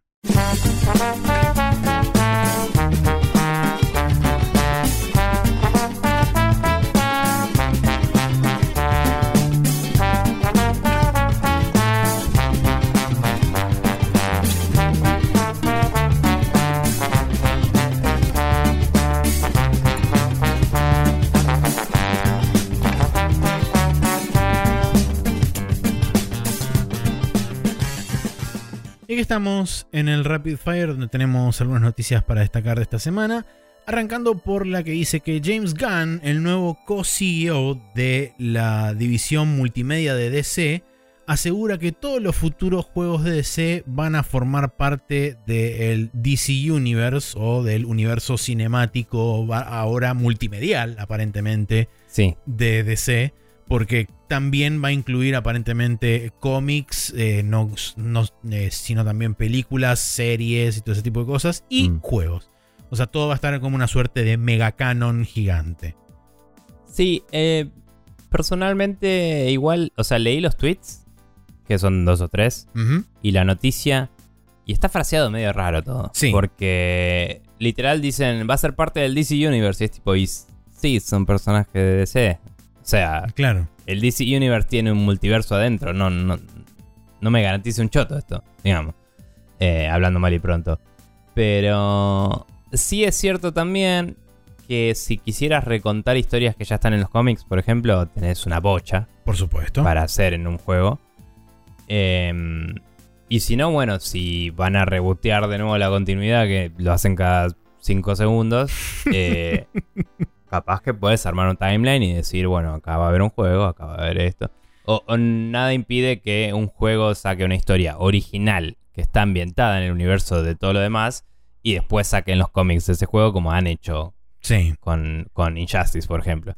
es una, una continuidad media aparte, pero esos son los cómics del juego. Creo que por ahí, digamos, la preocupación por la que puede llegar a pasar eh, en algunos casos en, la gente es el, digamos, la asociación con lo que está haciendo Marvel del Marvel Cinematic Universe y que es, una cosa medio como separada de lo que son los cómics y todo lo demás. Entonces, por ahí la gente cree que con este anuncio lo que está diciendo el chabón es que básicamente van a seguir las historias que cuenten en las series y en las películas con juegos y no necesariamente van a estar atados a, digamos, todo lo que es, o tener un universo aparte, o seguir un canon diferente, este, como por ejemplo hicieron el juego de Avengers y como teóricamente, como mencionan acá en la nota, supuestamente sería el juego de Iron Man que no estaría conectado con el mm. Marvel Cinematic Universe ni con los cómics, sino que sería medio una cosa aparte, o como los mismos fueron los juegos de Spider-Man. Sí, em, a lo que yo iba es, nada impide que hagas una nueva crisis en tierras mm, súper paralelas, relocas. Y, y en un universo sea, oh, el universo de las películas, y está Henry Cavill y compañía, y en el otro, eh, y, no Flash porque hay que recastearlo, y, en el otro sea, uh, el mundo de los videojuegos, ¿me entendés? Y cuando quieras haces un crossover y puedes tener un videojuego gacha que aparece Henry Cavill y también aparece el de los cómics y también aparece eh, el de la continuidad original dibujado con matriz de puntos, ¿me entiendes? O sea, puedes hacer lo que quieras y este statement me parece raro porque hace que la gente esté, o sea, hace que la gente esté discutiendo. Entonces le sirvió al chabón. Sí, seguro. Generó engagement es un dato, no sé si es información, vamos a decirlo así y pasar a la siguiente noticia porque si no, ¿a dónde mierda estamos yendo? Lo último, lo último que pensaba era, mm. hoy en día existen dos proyectos de los que sabemos que están inminentes a salir, que no forman parte de lo que entre comillas podríamos denominar como el canon estándar del DC Universe y qué sé yo, que es el juego de Rocksteady eh, de Suicide Squad y el juego que está anunciado de Wonder Woman, que todavía no sabemos uh, cierto. el estado en el que está, que ah. ese... Voy a proceder a anotarlo acá abajo, en la otra sección, este, porque puede aparecer. Está bien. Eh, no, y lo otro que sí iba a decir, ya que lo alargamos un cachín, eh, tampoco nada impide que sean visiones paralelas de, de, una misma continuidad, en el sentido de vos podrías eh, hacer arcos argumentales, ¿no? Eh, como, como son los eventos grandes, tipo. Eh, se me ocurren otros ejemplos por ahí, tipo en Marvel, ¿no? De Age of Apocalypse y todo eso. Pero podrías tener. Bueno, Civil War y todos esos que tenía Marvel. Pero podrías tener como un arco de 30 cómics que pasa algo específico. Y en los juegos te pueden contar lo mismo con los mismos personajes, pero en un formato de videojuego vas a modificar la historia y lo único que haces es contar la misma historia distinto. Entonces técnicamente es el mismo universo, aunque la historia sea la misma. O sea, aunque, aunque se modifique un poco la historia, es la misma. Tal cual, sí. Eh, o podrías directamente hacer que el videojuego sea otros personajes en ese momento viviendo la misma realidad y lidiando con los mismos problemas de otra forma. Eh, que le fue re bien haciendo eso a Matrix eh, con, eh, Enter the Matrix, ¿era ese? sí. igual nada, nada que ver, ¿no? Matrix con Batman, pero se entiende el, concepto. Sí. Em, entonces nada, podría ser que hagan algo así. Bien, pasando a la siguiente noticia, Kazunori Yamaguchi, que es uno es el director, ¿no? Del Gran Turismo, eh, de la saga de Gran Turismo, eh, confirmó en una entrevista que estaría mm, em, en sus intereses considerar eh, sacar Gran Turismo en PC. o sea, le preguntaron literal, ¿consideraría sacar Gran Turismo en PC? Y fue como, sí, básicamente. Em, y habló un poco de que es un juego difícil de optimizar para correr a 4K en 60p, en, 60 frames, frames eh, nativo eh, en, la plataforma en la que esté. Em, creo que es una mala traducción y está hablando de las diferencias del hardware de la PC, ¿no? Seguramente. Pero dice quizás podríamos jugar con el scope y no apuntar a eso y buscar un punto en el cual lo haríamos funcionar. Sí, probablemente se eh, refiere también a la gama de opciones de hardware que tenés en PC versus el hardware específico de una PlayStation 5 que sabes que lo podés ajustar, entre comillas, al metal. Este, y sabes que tu optimización va a ser máxima versus eh, tener un grado de, posibilidades y de opciones como ocurre en la PC donde tenés configuraciones de muchas, muchos calibres. Y seguramente en el caso de salir en PC también les interesaría apuntar a la mayor diversidad de público posible, cosa de por supuesto empujar ventas. Sí, pero medios se metieron en su propio espiral de ah, porque los autos y la fidelidad se hace que sea difícil. Dicho eso, Sony está haciendo un buen trabajo con sus ports a PC, entonces capaz que es solo comprometer un poco esa parte del brand de Gran Turismo de venderte que es la cosa más impresionante de la Tierra y decir, si tienes la PC va a ser la cosa más impresionante de la Tierra, si no, no. Claro, y, lo sacan en PC y listo. Eh, si tienes la PC para eso, quise decir, la, el nivel de hardware querido. Em, pero bueno. En el interín eh, se va materializando gradualmente el tilde al lado del nombre Gran Turismo 7 en el Nvidia Leak, porque era otro de los nombres que estaba en ese.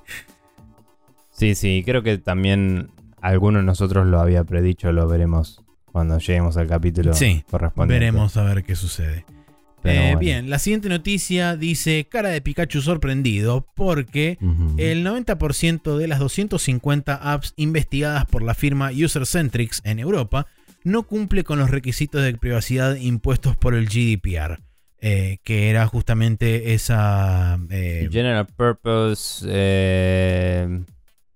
No me acuerdo la sigla, pero no importa. La cuestión es que era, el manejo, de, eh, era el manejo de información privada de los mm. este, residentes del continente europeo. Eh, lo interesante de esto es que no es solamente este, este organismo o esta empresa que se llama UserCentrics que hizo una investigación de 250 apps en Europa continental. El año pasado había habido también una investigación de parte del Reino Unido, de una eh, organización también de carácter privado, que había investigado alrededor de 1000 o 1500 apps, una cosa así. También había descubierto un porcentaje similar. Este, y el, agravante mayor de todo esto es que el 100% de las aplicaciones de apuestas, eso, General Data Protection Regulation, gracias Nico. Em, el 100%, de las aplicaciones de, apuestas eh, no tienen ningún tipo de protección al respecto. Y el 100% de las que analizaron. De las que analizaron. es 100%, o sea, es ridículo. Uno de o sea, uno de uno, o 10 de 10, como quieran. Eh, y las categorías analizadas fueron cinco en particular: comida, estilo de vida, salud y ejercicio, finanzas y apuestas, justamente. Eh, pero nada, es interesante esto también notar que en, específico se refieren a, a aplicaciones y no hablan de juegos pero me imagino que los juegos no deben estar demasiado lejos tampoco si tenemos en cuenta que el 90% de las aplicaciones no lo cubren. Me imagino que los juegos también deben estar en un territorio similar. Eh, sí, imagino que sí. No sé si aplicaciones de apuestas no es en considerado hasta cierto punto como juegos también o no cubre cosas que nosotros consideraríamos juegos. Claro, bueno, serían juegos tipo casino en particular, me imagino el tema de las apuestas. Claro, pero digo, puede que también cubra algún juego que no lo mirás y no parece un juego casino, pero tiene Surprise Mechanics. Claro, sí. Eh, tranquilamente. Por ejemplo. Entonces, eh, nada, sí cabe destacar, y no lo digo defendiendo las apps, sino diciendo se cae de maduro que 90% iba a estar en infracción que las, em, las categorías que eligieron, eh, por ejemplo, alimentos, ¿no? Las apps de alimentos suelen ser para traquear tu dieta. Entonces, quizás no te está diciendo, según lo que dice la ley del GDPR, todos estos son los datos que te voy a guardar sobre vos y acá los tenés y los puedes borrar y todo lo que el GDPR predispone. Pero vas a estar sacándole fotos a tu comida y subiendo... Obvio, ¿me entendés? O sea, hay, lo, que, lo único que no me gusta de esto es que no tenemos, digamos, data más dura de cuánta infracción hay, digamos. Sí. Eh, porque no me sorprendería que muchos sean infracciones menores. Y habría que ver qué tan graves son las, las de, bueno, estos juegos de azar y todo eso. Sí. Em, que también no sé qué datos personales esto es desconocimiento de no haber trabajado en una app de apuestas. Claro. No sé qué datos personales sirven ahí. Em, y probablemente tarjetas de crédito. O sea, información financiera debe ser mm, más que nada. No, pero eso. Eh, la información financiera eh, es transaccional y sí, identifica un usuario, entonces es un dato personal pero ya tenía sus propios set de reglas de cómo guardarse de forma segura y todo, y, está blanqueado porque tenés que poder pagarle. Y, si hay algo que le interesa a los tipos es que les puedas pagar. Entonces la parte legal de eso la tienen bien. ¿Me entendés? Seguramente. A, lo que voy es. No sé, será un tema de. Eh, venden datos de usabilidad a los ads y los ads te promocionan otros juegos similares al que te gusta y será solo eso, ¿me entendés? Sí. Eh, o será algo más de más turbio de se fija qué tipo de juego jugás em, o, qué tipo de, em, cosas son las que más te mantienen para después notificarte para meterte más y más en el juego. No, no sé. Sí. No tengo idea. Acá estaba lo, que estaba buscando en particular de este otro, otro servicio similar que se llama AppVisory, que destacó que el 76% de un millón de aplicaciones este, sufragiadas o, investigadas eh, traquean data personal de usuarios sin ningún tipo de consenso. O sea, básicamente no cumplen con una de las reglas más básicas del GDPR, que es avisarte que te están traqueando. O sea, eso es una de, las, de las más básicas de todas. Que, todas infringen, la mayoría, o el 76% infringe. Pero bueno, lo, último destacable de esto es que van a empezar a, actuar sobre las que no estén cumpliendo, dependiendo por supuesto del grado de gravedad pero van a empezar a, incurrir en multas y en, sanciones de ese tipo, de, más que nada financieras. Eh, no mm. sé si les, si tienen la potestad desde, no sé si es o la Unión Europea o después de cada uno de los países, eh, restringir el, uso o el acceso de estas aplicaciones de alguna forma o si simplemente van a recaer en, en multas y en penalizaciones financieras y todo ese tipo de cosas. A, restringirlo supongo que tienen la potestad. Lo que no sé si esto puede derivar en una persecución, digamos, en algo como eh, eh, que arresten a alguien, digo. No sé si se considera criminal el hecho o es una ofensa civil que si es reiterada o si seguís actuando en mala fe, ahí se convertiría en, ponele. Em, o sea, si yo te digo que estás en falta y seguís estando en falta y seguís y seguís, supongo que ahí Sí, cuando, cuando, hay una reincidencia constante, probablemente pase de ser una cosa a la otra y sea más grave. Pero, eh, creo que pueden decirle a, Google si quieren, tipo, che, esta app no está cumpliendo con la ley, debería sacarla. Sí.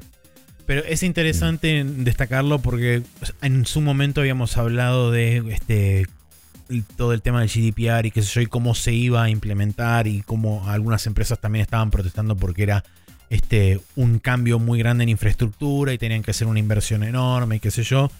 Evidentemente la mayoría, según este reporte, no lo habría hecho y probablemente ahora se empiecen a enfrentar a las consecuencias si es que de los diferentes países de Europa empiezan a, exigirlo con más rigurosidad y tienen toda, eh, ya sean organismos de entes privados o públicos, que hagan este tipo de revisiones con más asiduidad y sea bueno, tipo, esta vuelta cayeron, no sé, 52 apps de tal mm. cosa, 20 y pico de tal otra, así empiezan a, caer en la volada. Y mira, es una forma de recaudación casi segura para los gobiernos y de paso quedan bien para con el público, o sea, le cierra por todos lados, más allá de que y, en general te vas a poner de enemigos a empresas que tienen plata, pero no están en los círculos de poder que te importan a vos como un gobierno, digamos. Sí, y también desde es un win-win-win. Sí, desde el punto de vista de los, de los eh, carriers y de los platform holders, como son, por ejemplo, en el caso de las apps mobile, tanto Google como Apple. En el caso particular de Apple, que están haciendo un empuje bastante fuerte con el tema de la privacidad y la protección de la privacidad y qué sé yo, con las nuevas, con las últimas updates, principalmente de iOS, eh, me imagino que les va a interesar tener, eh, a priori diría, una este, un, visto bueno de parte de, los gobiernos europeos en pos de la privacidad para que no le rompan las pelotas por otro lado, que son dos temas diferentes, pero quizá ellos lo pueden interpretar como una carta para negociar en el futuro. Sí, ahí quizás lo único que hay que ver es... O sea, Apple quiere quedar bien y quiere decir, ay, mira, estoy persiguiendo a la gente que rompe tu seguridad. Pero también agarran 30% de, sí. de las transacciones. Entonces, si tienen que ir y apagar todas esas apps, les va a costar mucha plata también. Entonces hay un conflicto de intereses ahí. Que lo que decía es, los gobiernos tienen mucho que ganar ahí. Apple em, puede ganar eh, imagen, pero va a perder plata si tiene que hacer algo al respecto. Claro. Es lo mismo Google, pero bueno. Bien. Em, siguiendo. Tenemos. Eh, perdón, estaba en el cosa equivocado. Tenemos que. Eh, el Monster Hunter Rise eh, fue anunciado ya para Xbox One, Xbox Series X, PlayStation 4 y PlayStation 5. Va a salir para tu cumpleaños, el 20 de enero. Sí. y va a estar disponible a través de Game Pass en las plataformas de Xbox. Y no ah, en, en, Windows PC para también, PC también. A través del Windows Store. Y de hecho va a haber este cross progression entre Xbox y PC, justamente gracias al coso de. a qué es Xbox. A qué es Xbox, sí. Lo hemos hablado. Al ecosistema en que em, estás metido. Sí, es Play Anywhere también, si lo querés poner así. Ah, exactamente. Eh, Nada, esto es básicamente basado en la versión de PC, entonces tiene la capacidad de jugarse hasta en 4K en 60 frames o 1080 a 120 frames en las consolas. Eh, tendrá las mejoras que tiene la versión de PC básicamente. O sea, obviamente no todas, pero, pero en comparación a la Switch va, va a ser ese tipo de experiencia. Y cabe destacar que eh, mantiene Capcom ante este juego como un ciclo de release en el cual después dijeron que hacia nuestro otoño de año, no, hasta nuestra primavera del año que viene, otoño de allá del norte, em, va a salir la expansión, Sunbreak, sí. Eh, en estas plataformas.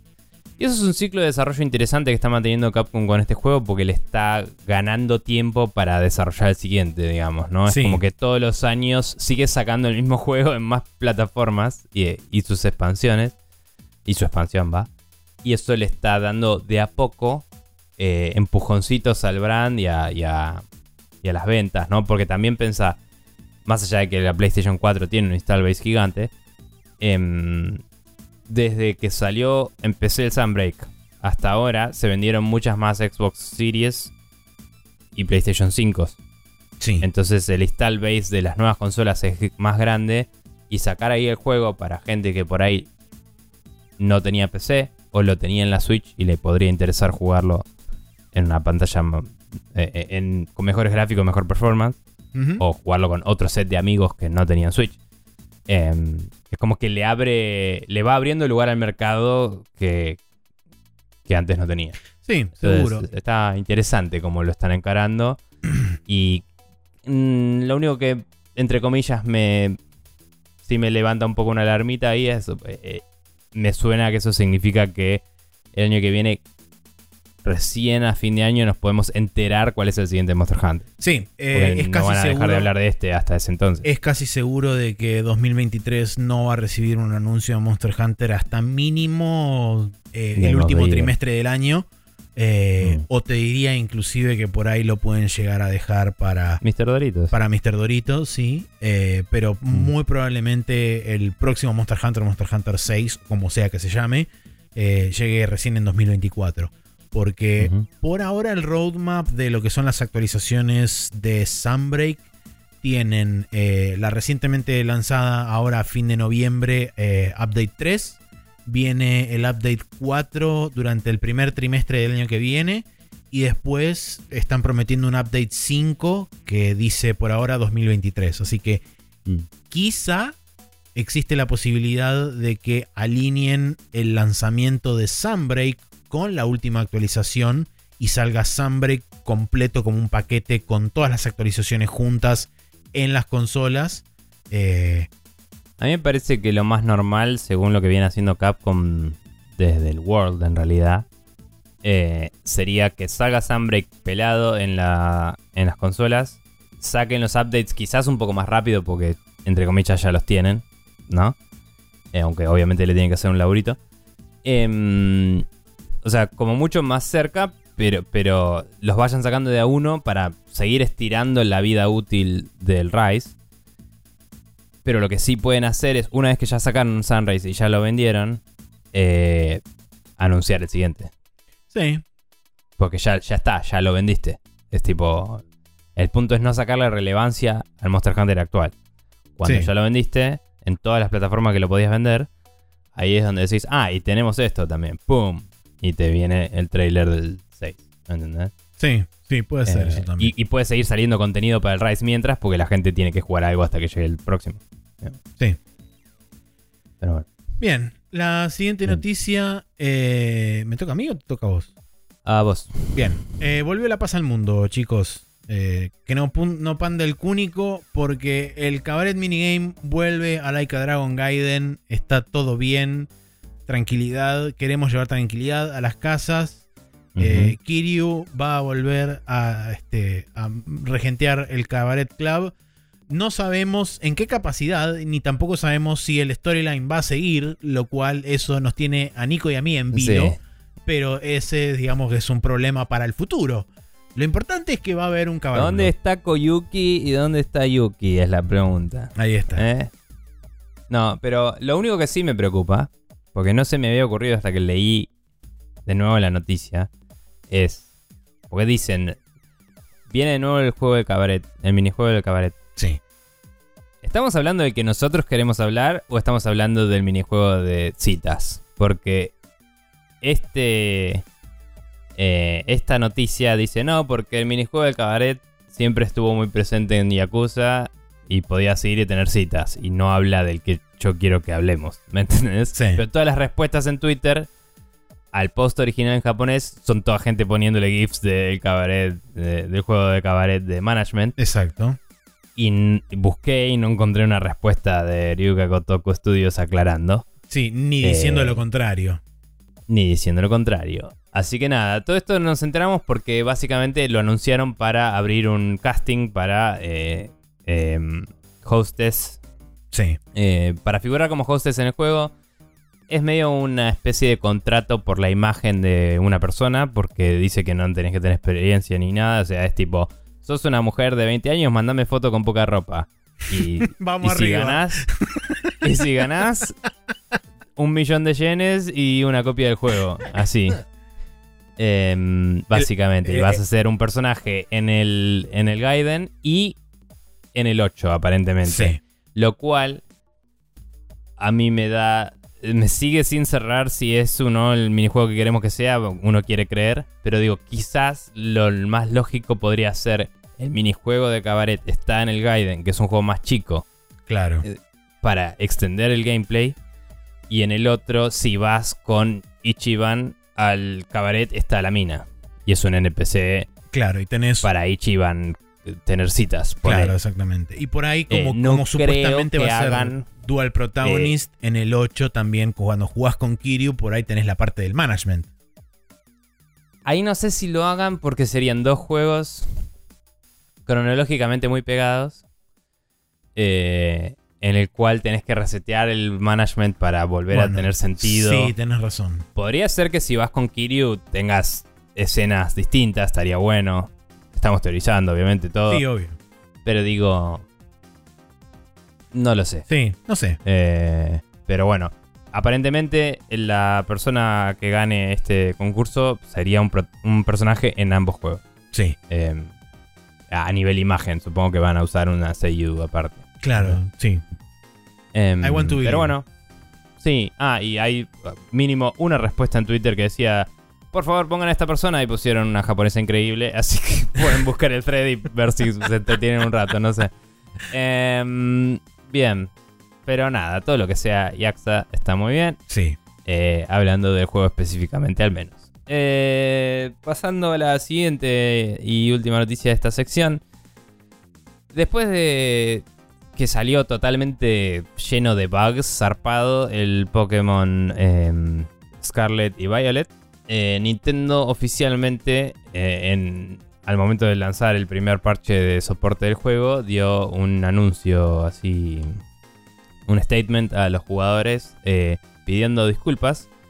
diciendo básicamente estamos al tanto de que los jugadores pueden encontrar algunos problemas que afectan la performance del juego. Nuestra objetivo siempre es darle una experiencia positiva a los, a los jugadores con nuestros juegos. Y les pedimos perdón por la inconveniencia. Eh, mm, incorporamos la... Dice, we take the feedback. Em, recibimos la, la respuesta de los jugadores eh, de forma seria y... Em, o lo consideramos seriamente. Y estamos trabajando en mejoras para estos juegos. Estoy traduciendo en vivo, por eso me vuelvo un poco loco. Em, así que nada. Eh, están trabajando para hacer mejoras en estos juegos, decía. Y esto cabe destacar porque todo el mundo, ay, pero Nintendo no saca juegos rotos, no sé qué. Pokémon Company no es Nintendo. Nintendo es publisher de Pokémon. Y por ende, eh, puede que le hayan dejado pasar cosas o que Pokémon Company no le haya dicho todos los known issues del juego y ellos tuvieron fe ciega o, no lo hicieron pasar por el mismo proceso riguroso que le hacen pasar a otros juegos quizás. Igual hay juegos de mierda en la Switch también, ¿no? Pero no salen tantos juegos tan rotos sí. en general.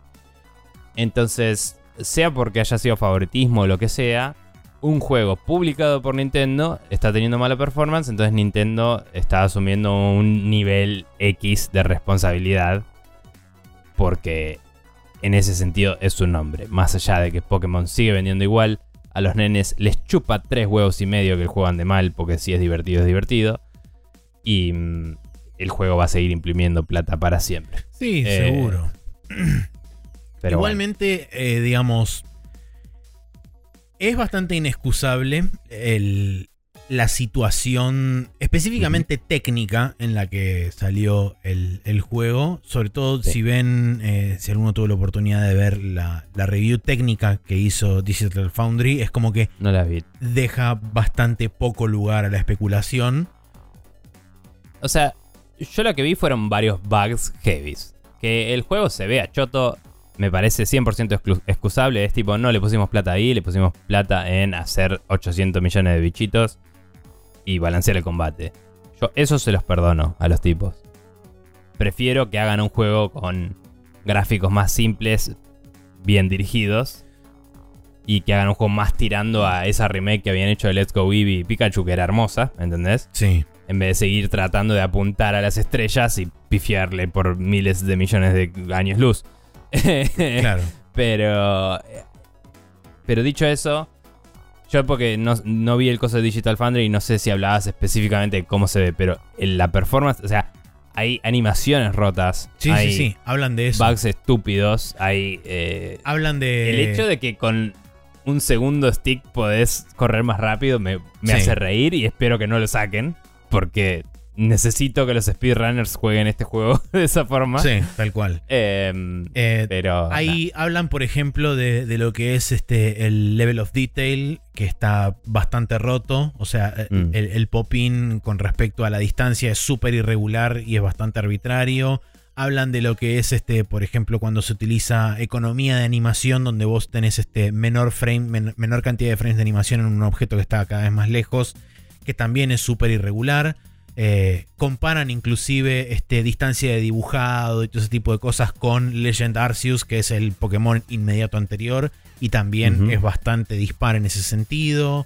Eh, inclusive en lo que es este, el texture mapping de diferentes lugares y qué sé yo. Eh, se nota que una de dos, o el juego estuvo realmente muy apurado en el desarrollo y necesitaba todavía más tiempo para salir. Evidentemente necesitaba más tiempo eh, pero por alguna razón de Pokémon Company eh, o Game Freak o alguien decidió que el juego tenía que salir o salir este, para algún, por alguna métrica en particular. Pero algo mm. que quería mencionar también es que, eh, y esto es algo que no me acuerdo exactamente dónde fue que lo leí, eh, pero fue en una nota que estaba escrita, creo que en una nota de GamesIndustry.biz o en algún lugar de esos, hablaban de que eh, Game Freak como desarrollador durante el traspaso de 3DS a Switch había arrancado un programa de, realizar juegos que no tuvieran nada que ver con Pokémon para justamente entrenar a sus developers en el desarrollo de juegos HD. Porque digamos que el salto de 2D a 3D había ocurrido con la 3DS, eh, digamos del Pokémon clásico 2D a 3D. Pero después, cuando pasaron de la 3DS a la Switch, eh, ocurrió el salto de, eh, digamos, de 3D a HD. Que eso los desarrolladores de Game Freak no lo habían vivido nunca. Entonces, justamente para intentar ponerlos up to speed, tanto con las herramientas de la Switch como con este desarrollo que iba a demandar, ellos sabían más cantidad de tiempo y más cantidad de recursos, dijeron, bueno, ok, hagamos este, juegos que no tengan que ver con Pokémon y después aplicamos esos conocimientos a Pokémon. Eh, uno de ellos era el Little Town Hero, creo que se llamaba, que era de un pibito que era un RPG, que era de un pibito que tenía que proteger una ciudad de monstruos que invadían y qué sé yo. Eh, y después habían habido dos o tres juegos más también, más o menos por la misma época. Ahora, ¿qué habrá pasado? Tipo, ¿se habrá ido el talento que aprendió eso de la compañía? No, sabemos. No sé cuál es la tasa de recambio dentro de Game Freak. Tampoco. También, eh, tranquilamente puede ser que el A-Team el A-Team estaba elaborando en Arceus, que todo el mundo dice que salió bien y el B-Team estaba elaborando en esto. Eso por el Arceus lo mirás y es medio fulero, pero la dirección de arte está buena y el juego es estable y dicen que corre bastante bien. Sí. Em, entonces nada, capaz que es eso, sacar dos Pokémon grandes en un año es una mala idea. Sí, de hecho, eh. si te pones a pensar, eh, como dijo Jeff Grubb, fueron tres Pokémon, porque estuvo el, la remake del Ruby y el Diamond en noviembre del año pasado en enero salió Legends Arceus y en noviembre de este año el Pokémon eh, Mainline, vamos a decir. Pero cabe destacar que la remake del Ruby Sapphire, whatever, eh, también estaba rota. No sé si te acordás, pero los speedrunners la hacían bastante pija. Sí. No eran. No al nivel de. Bugs, no eran breaking bugs que te, que pudieran bloquear el contenido en general. Creo que hubo uno y lo parchearon o algo así, no me acuerdo ahora. Sí. Pero podías clipear la pared y ir a lugares que no estaban preparados y tener cosas raras con la cámara, ¿viste? Sí, sí, sí. Em, quizás es ese equipo, porque el otro equipo estaba elaborando en Arceus, claramente. Y probablemente. Em, no, sé. Eh, es raro. Eh, ojalá que se estabilice un poco la cosa.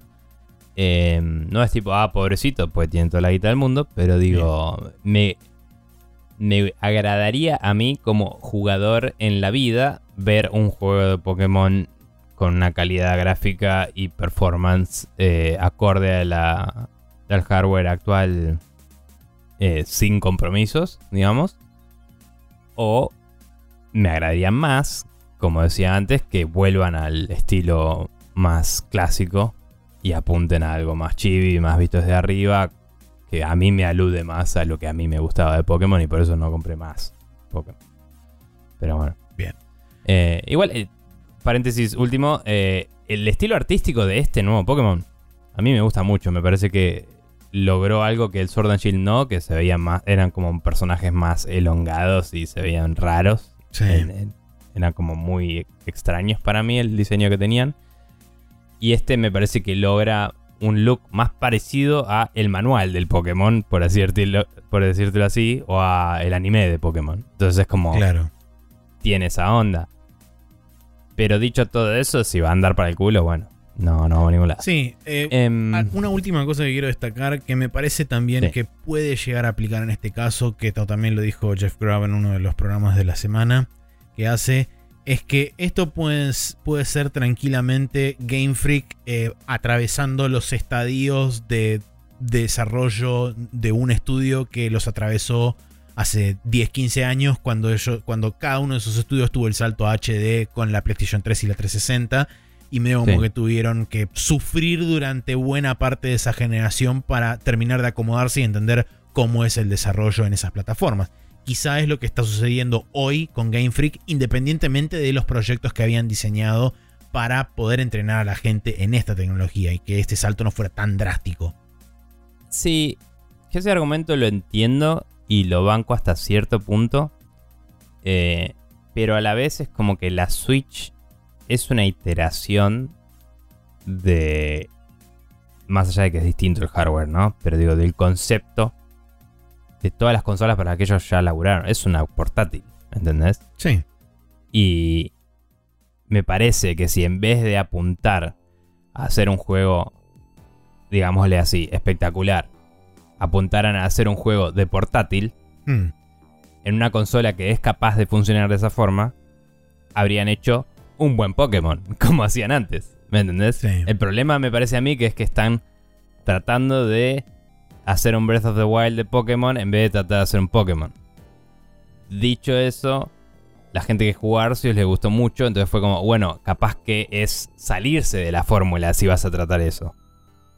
Y si querés seguir yendo a los gimnasios y ganar las medallitas y todo eso, eh, seguir con la fórmula vieja del todo y no, o sea, no tratar de hacer las dos cosas. Eh, no sé.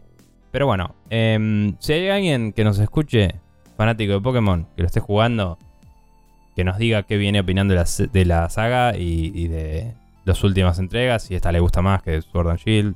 Me interesa saberlo, no sé si lo pregunte en Twitter porque no sé si muchos de nuestros escuchas juegan Pokémon, pero si alguno de ustedes lo hace, me gustaría saber opiniones al respecto. Bien. Em, bien. Calendario. Para calendario esta para esta semana. Sí, el martes 6 de diciembre sale el Hello, Neighbor 2 para Windows, Play 4, Play 5 y Xbox, que es un juego de stealth y survival.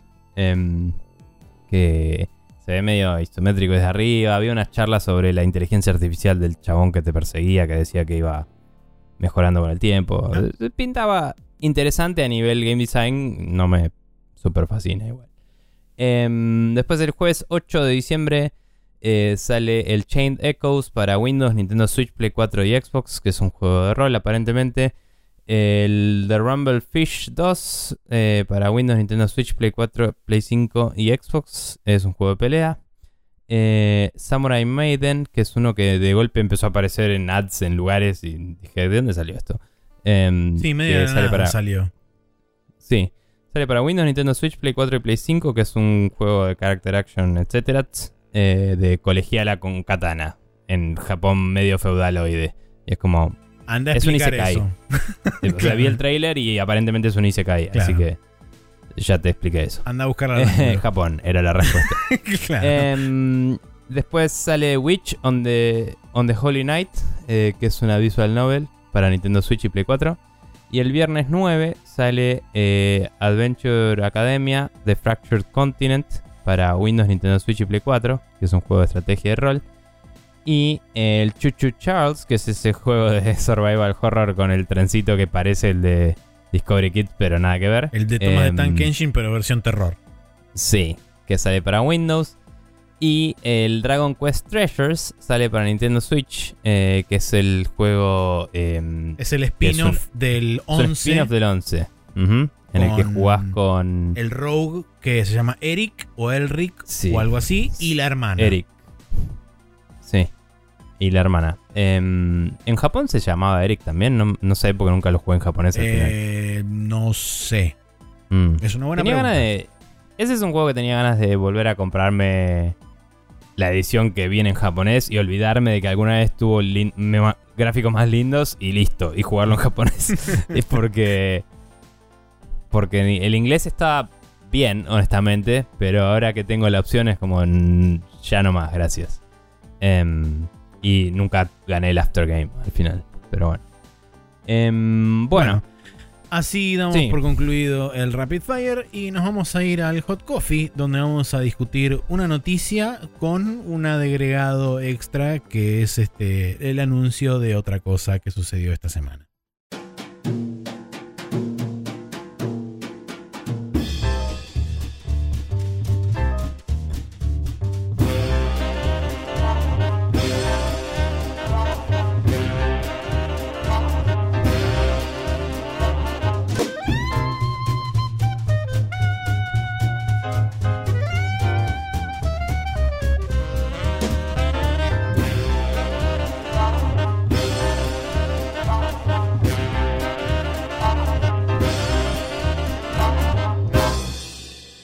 Aquí estamos en el Hot Coffee para charlar brevemente sobre, primero, el anuncio, que es que Dorito Emperor vuelve con su Dorito Fest Summer Edition el 8 de junio.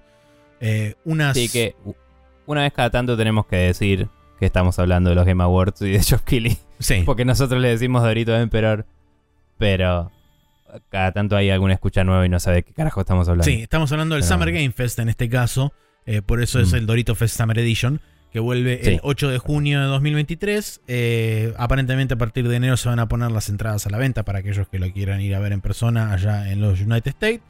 Eh, si no, se va a este, telegrafiar a través de telégrafo de Twitch eh, a todo el mundo y lo pueden ver por ahí.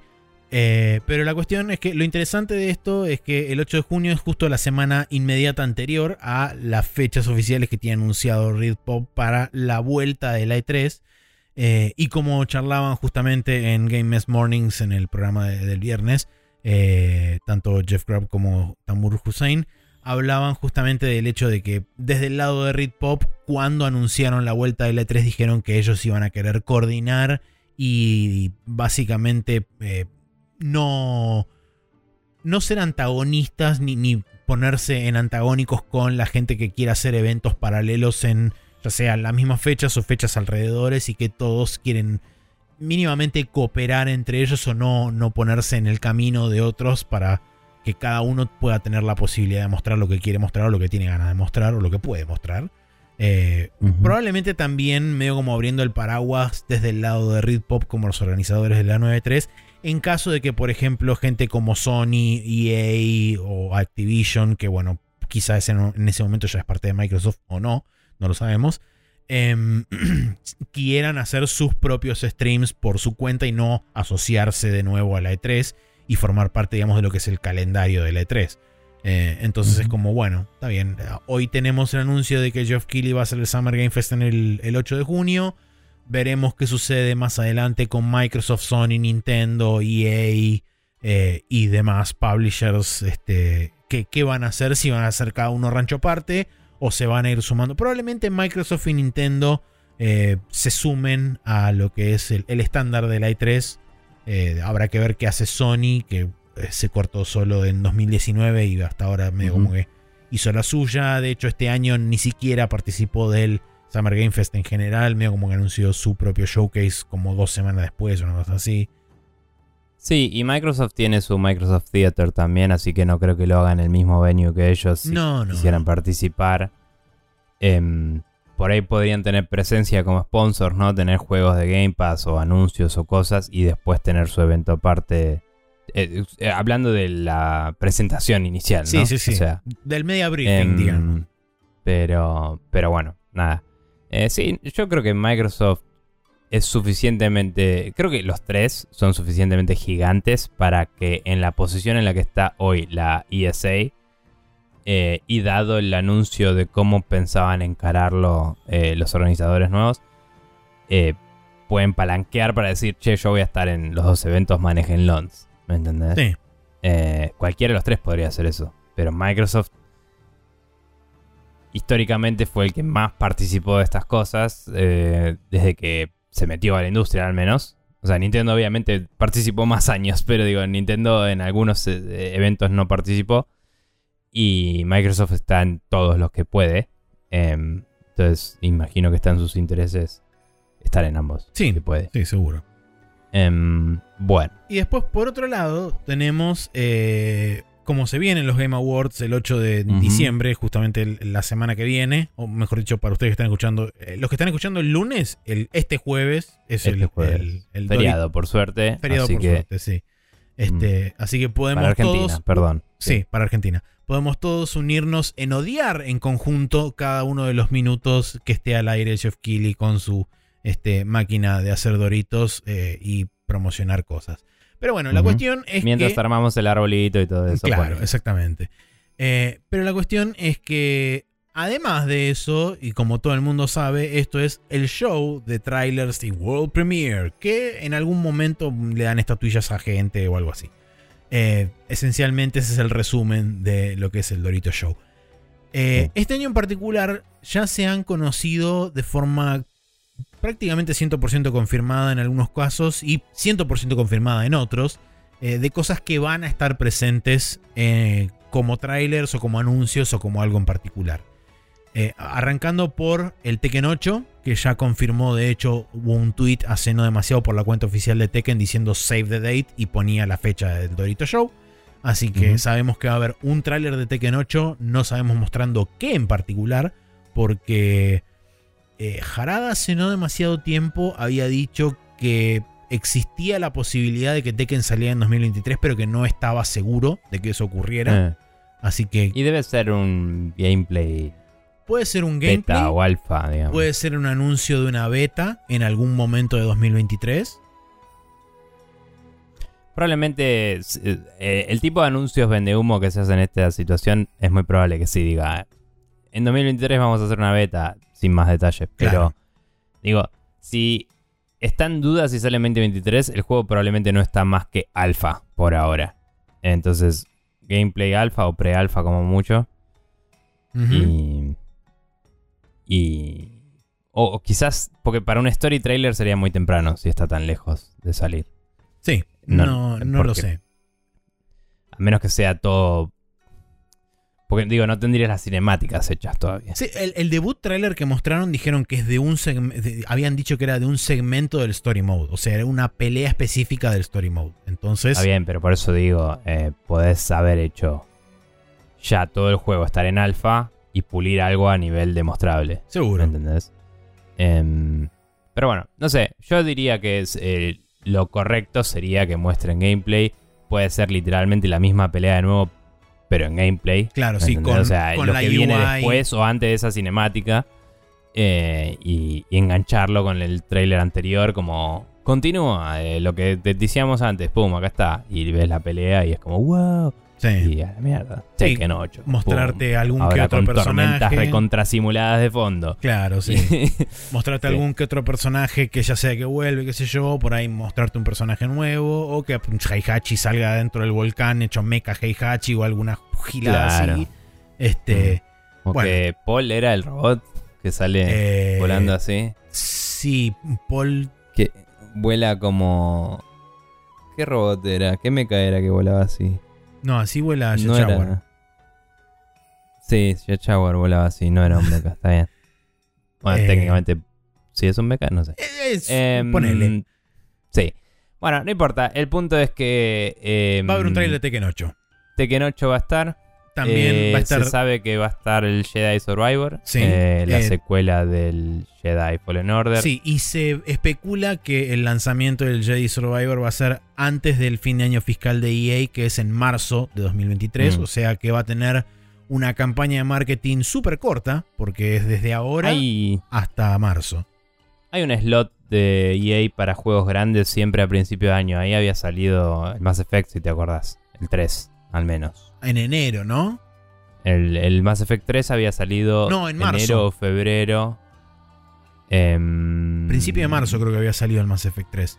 No me acuerdo, pero eh, al final de ese año todo el mundo tuvo que acordarse que salió ese año para discutirlo en Game of the Year, por ejemplo. Sí. Em, porque había salido muy temprano. Entonces, como que ellos suelen sacar un juego ahí tempranito. Em, muy cerca de marzo ponen los juegos que se quieren olvidar que existen, como hicieron con la secuela del Mirror's Edge. Pero. Pero. Eh, porque fue como lo sacamos, pudimos decir en el año fiscal que sacamos el juego que dijimos que íbamos a salir y no se habló más de esto. ¿Me entendés? Mm. Em, pero bueno, sí, nada. A mí lo, principal que me sorprende de esto y que EA este último tiempo lo, lo, vino haciendo bastante seguido con varios juegos, excepto con los que digamos ya tienen eh, como marcados en el calendario la fecha fija, que son los juegos de deportes.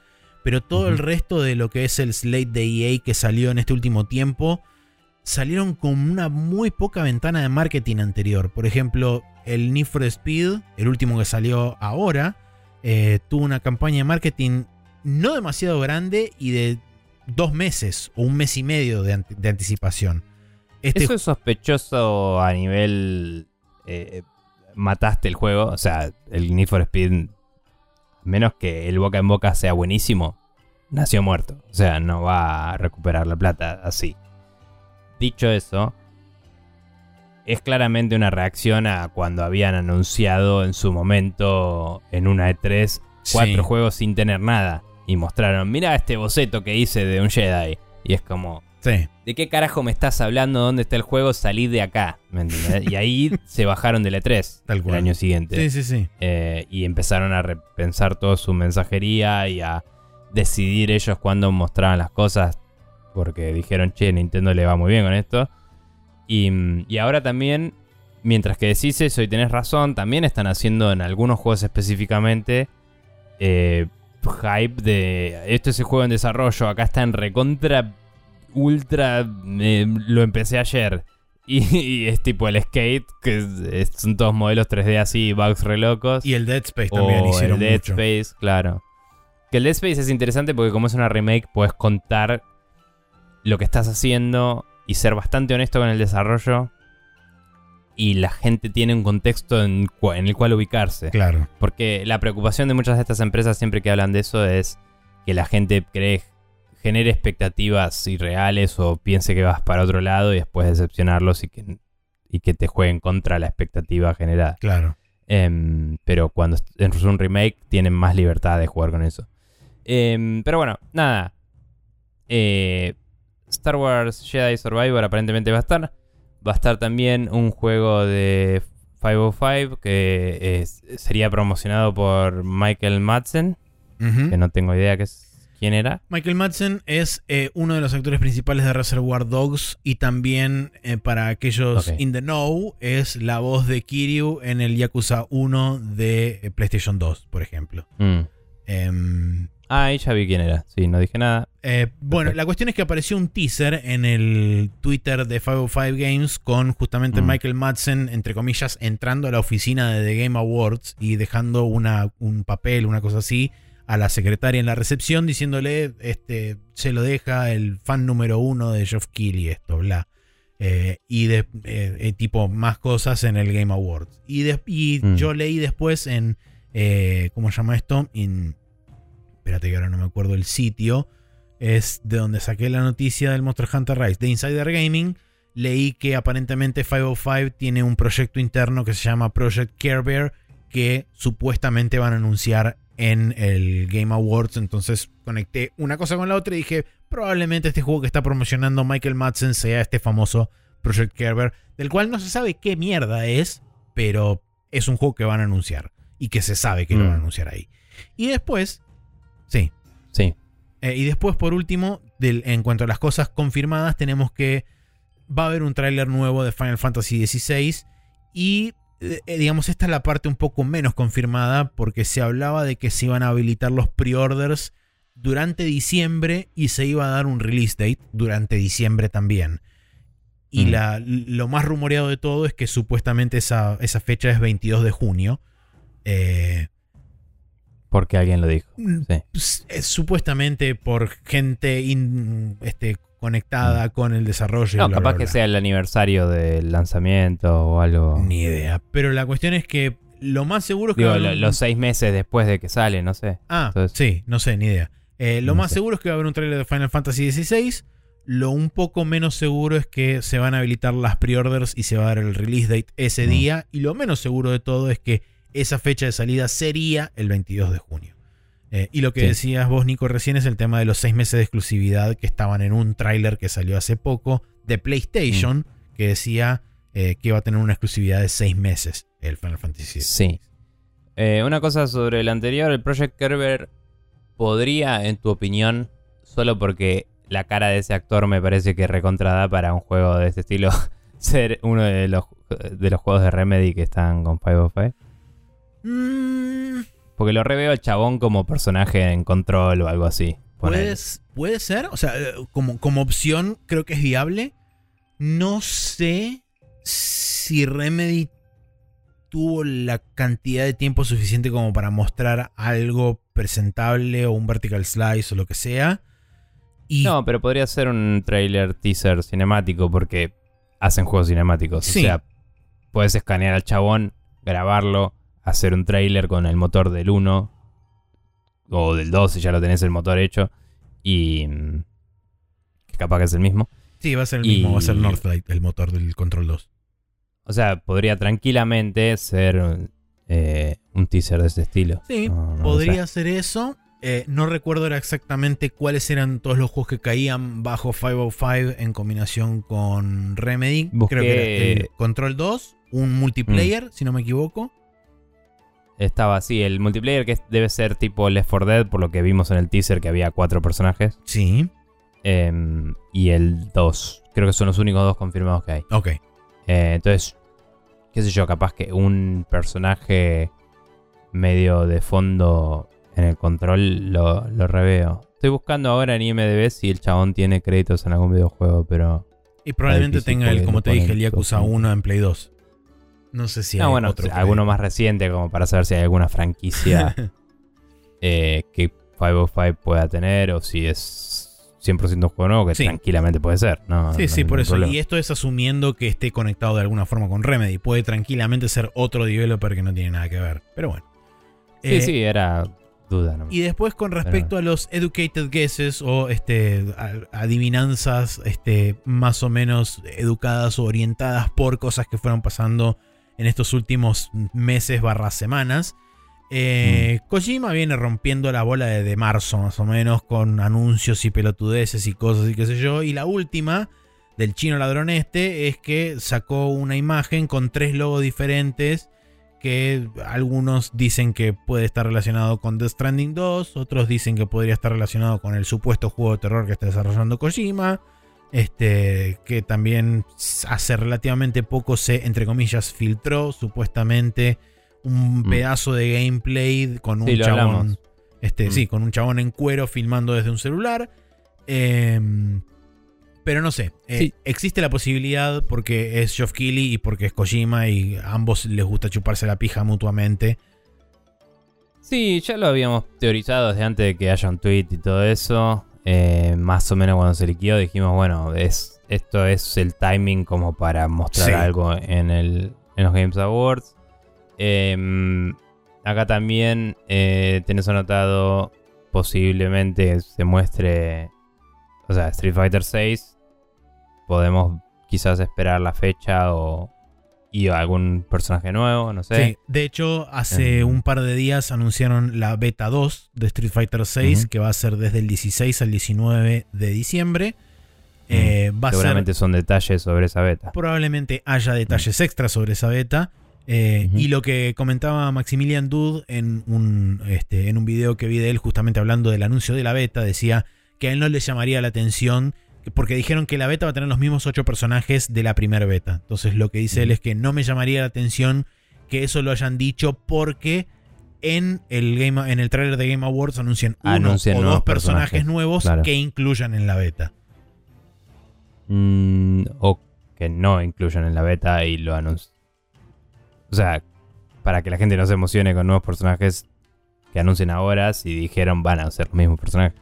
Puede ser, puede ser eso. Digo. Pero digamos, eh, él, lo ve como posibilidad de que en realidad hayan mm. dicho que son los mismos para justamente después anunciar que va a haber dos personajes más. Eh, eh, hay que ver cómo lo habían anunciado. Si va a ser, vas a poder jugar con los mismos personajes o si dijeron son los mismos personajes. Si dijeron son los mismos personajes, a mí me suena más a si dentro de poco revelamos otro, no te emociones, son estos. Porque esos están muy crudos todavía. Puede ser. Pero bueno, en Mortal Kombat 12, estoy de acuerdo que sería el momento de ver algo de NetherRealm. Y NetherRealm todo indica que está laburando en Mortal Kombat 12. Había también una, una noticia de que estaban hablando de un Mortal Kombat para celular, que sería lo peor que pueden poner en un coso de Jeff Keighley, pero han pasado cosas peores, así que... Em, nada, vamos a ver qué pasa. Eh, no tengo la puta idea de para dónde va a ir Mortal Kombat después de que rebotearon el tiempo y el espacio, que no sé si estabas al tanto de eso. Eh, Pero rebotearon el tiempo y el espacio. sí, algo sabía de eso sobre el final del Mortal Kombat 11. Lo que iba a decir es mm. que la conexión con el hipotético anuncio de Mortal Kombat 12 viene porque Ed Boon hace unas semanas atrás posteó en Twitter, dijo una suerte de MAMA o un Ask Me Anything, así medio improvisado. La gente le empezó a preguntar bocha de cosas. Y entre esas respuestas había varias cosas medio como ilucidando una posibilidad de anuncio relativamente cercana. Entonces la gente me como que se agarró de eso diciendo, no, tiene que ser acá el coso, porque la gente quiere ver eh. un nuevo Mortal Kombat. Yo... Nada que ver, ¿no? Porque no va a ser ahora. ¿Pero no te parece que sería el momento, dada la interminable ola de reboots y, y remakes? Eh, más, la parte de remake que de reboot. Eh, hacer un remake del reboot del Mortal Kombat del 9. Porque el 9 está hecho en Unreal Engine 3. Sí. Y es particularmente duro cuando. O sea, a pesar de que todos los personajes están dibujados muy. Em, Estilizados, caricaturescos y demás. Sí, no, iba a decir como exagerados, ¿no? Como las minas muy sexys y los chabones muy trabados. A pesar de eso, eh, había una limitación de motor claramente notoria que hacía que todas las mujeres tenían que tener la misma altura que todos los hombres. Y se notaba que las animaciones estaban hechas muy eh, alrededor de eso. Mm. Em, que también igual después tuvieron el problema opuesto, porque en el Mortal Kombat 10 había muchas fatalities que no atacaban más que al torso y a la cabeza del enemigo porque em, no podían contar con cuánta altura tenían los enemigos y, adaptar las animaciones a cada uno, porque había enemigos muy grandes y bajitos. Pero bueno, no importa. Me parece que hacer un Mortal Kombat 9 en Unreal 5 sería eh, una opción relativamente barata comparada con eh, hacer lo que sea que están haciendo ahora. Y, Puede ser. Y capaz que les serviría para, para darles tiempo para eso, no sé. Sí, veremos qué es, si es que está presente, mm. en Mortal Kombat 12 con respecto no solo a historia, sino... Capaz es otro reboot más, porque resetearon el tiempo y el espacio. Claro, sí, tal cual. Tal cual. Capaz que es eso, pero con una línea temporal diferente, qué sé yo, no sé. Tienen, medio como que tienen la posibilidad de hacer medio lo que se les cante. Sí. Eh, después de eso, otro también que puede llegar a estar presente ahí es Spider-Man 2. Esto, eh, digamos, la conexión es que el voice actor y performance capture de Venom eh, dijo hace una semana, una semana y media que se vienen cositas. Este, o una cosa así tiró con un GIF de Venom, eh, con un GIF de Venom del tráiler original de anuncio de Spider-Man 2. Entonces, Re sutil el chaval. Claro. y este. Creo que no lo borró el tweet. O sea que claramente. Ah, mm. O le chupa un huevo. O de Sony le dijeron. Está bien, no pasa nada. O a los de. Eh. Sí, o a los demás le chupa un huevo. A alguien le chupa un huevo. A alguien le chupa un huevo. Pero la cuestión es que hay medio como bastante seguridad de que esto va a mm. ocurrir. Eh, Probablemente sea gameplay porque en el trailer anterior solamente se vio a Miles Morales y a Peter Parker disfrazados de sus correspondientes Spider-Manses este, haciendo Spider cosas eh, y después mostraban a Venom. Em, y después el otro juego que también podría llegar a aparecer ahí es Alan Wake 2, dado que el año pasado se anunció el Alan Wake 2 en el Dorito Show y prometía una fecha de 2023. Por supuesto que todo eso está sujeto con alambres y con pines y todo tipo de cosas temporales, pero vaya a saber uno. Sí, este por ahí tendría sentido. Eh, sí cabe destacar que este es publicado por Epic. Sí. Así que no sería el que atició eh, Michael Madsen. Em, entonces, no. O sea, el de Five puede ser cualquier cosa. Particularmente yo lo tiré para el lado de ahí, pero eh, si Remedy va a tener presencia, es más probable que sea con el Alan Wake 2. Sí, sí. seguro. Pero bueno. Eh, acá notaste, porque lo hablamos hoy, eh, el Wonder Woman, porque había sido anunciado en el Summer Game Fest del año pasado. O el anterior. O el anterior. No sé. fue medio. Sí, fue medio pandémico el fue hace un rato. hace un rato em, largo, me parece. Sí, no... Eh, ese juego podría estar en un recontra development hell. O sea, no tenemos idea, básicamente. Eh, pero sí. Eh, no. O sea, el tiempo da para que pueda mostrar algo, pero el nivel de silencio radial que hubo al respecto me parece que llevaría a guardárselo para el Summer Game Fest del año que viene, como mínimo. Puede ser. En mi opinión. Em, acá anotaste muy sabiamente el juego de Indiana Jones de Machine Games. Eh, ¿Hubo una noticia de esto sí, hoy? hace un par de días porque hubo una entrevista de Todd Mm. Howard en ese podcast que está conducido Ah. por el chabón que hizo el la misma entrevista con John Carmack de como seis horas. Sí, Bueno. que habían puesto, habían contratado a un chabón para hacer eh, parte del lead design junto con otro que venía de otro estudio. Eso era la noticia. Sí, dijo la noticia era ese que era el, el lead designer de un juego que ahora no me acuerdo cuál era, pero bueno, la cuestión es que en esa Mm. entrevista que te estaba diciendo Todd Howard también menciona que este supuestamente este juego de Indiana Jones va a ser una suerte de genre blending de diferentes cosas. Eh, Ujú. Y que va a ser medio una Globetrotting Adventure y es una, este, una carta de amor a la franquicia y al personaje de Indiana Jones en sí. Eh, Y eh, digamos, si vas a hacer un juego de Indiana Jones, esto lo hablamos un rato a ver qué podía ser. ¿Qué podía ser basado en que son los que hicieron los, los Wolfenstein. los Wolfenstein, ¿no? Desde el Pero punto si de vista de la narrativa, Jones- les tengo confianza. Sin haber Sí, jugado sí, a los sí. Wolfenstein. Bueno. Eh, ¿El 1 no lo había jugado No. al final? Ok.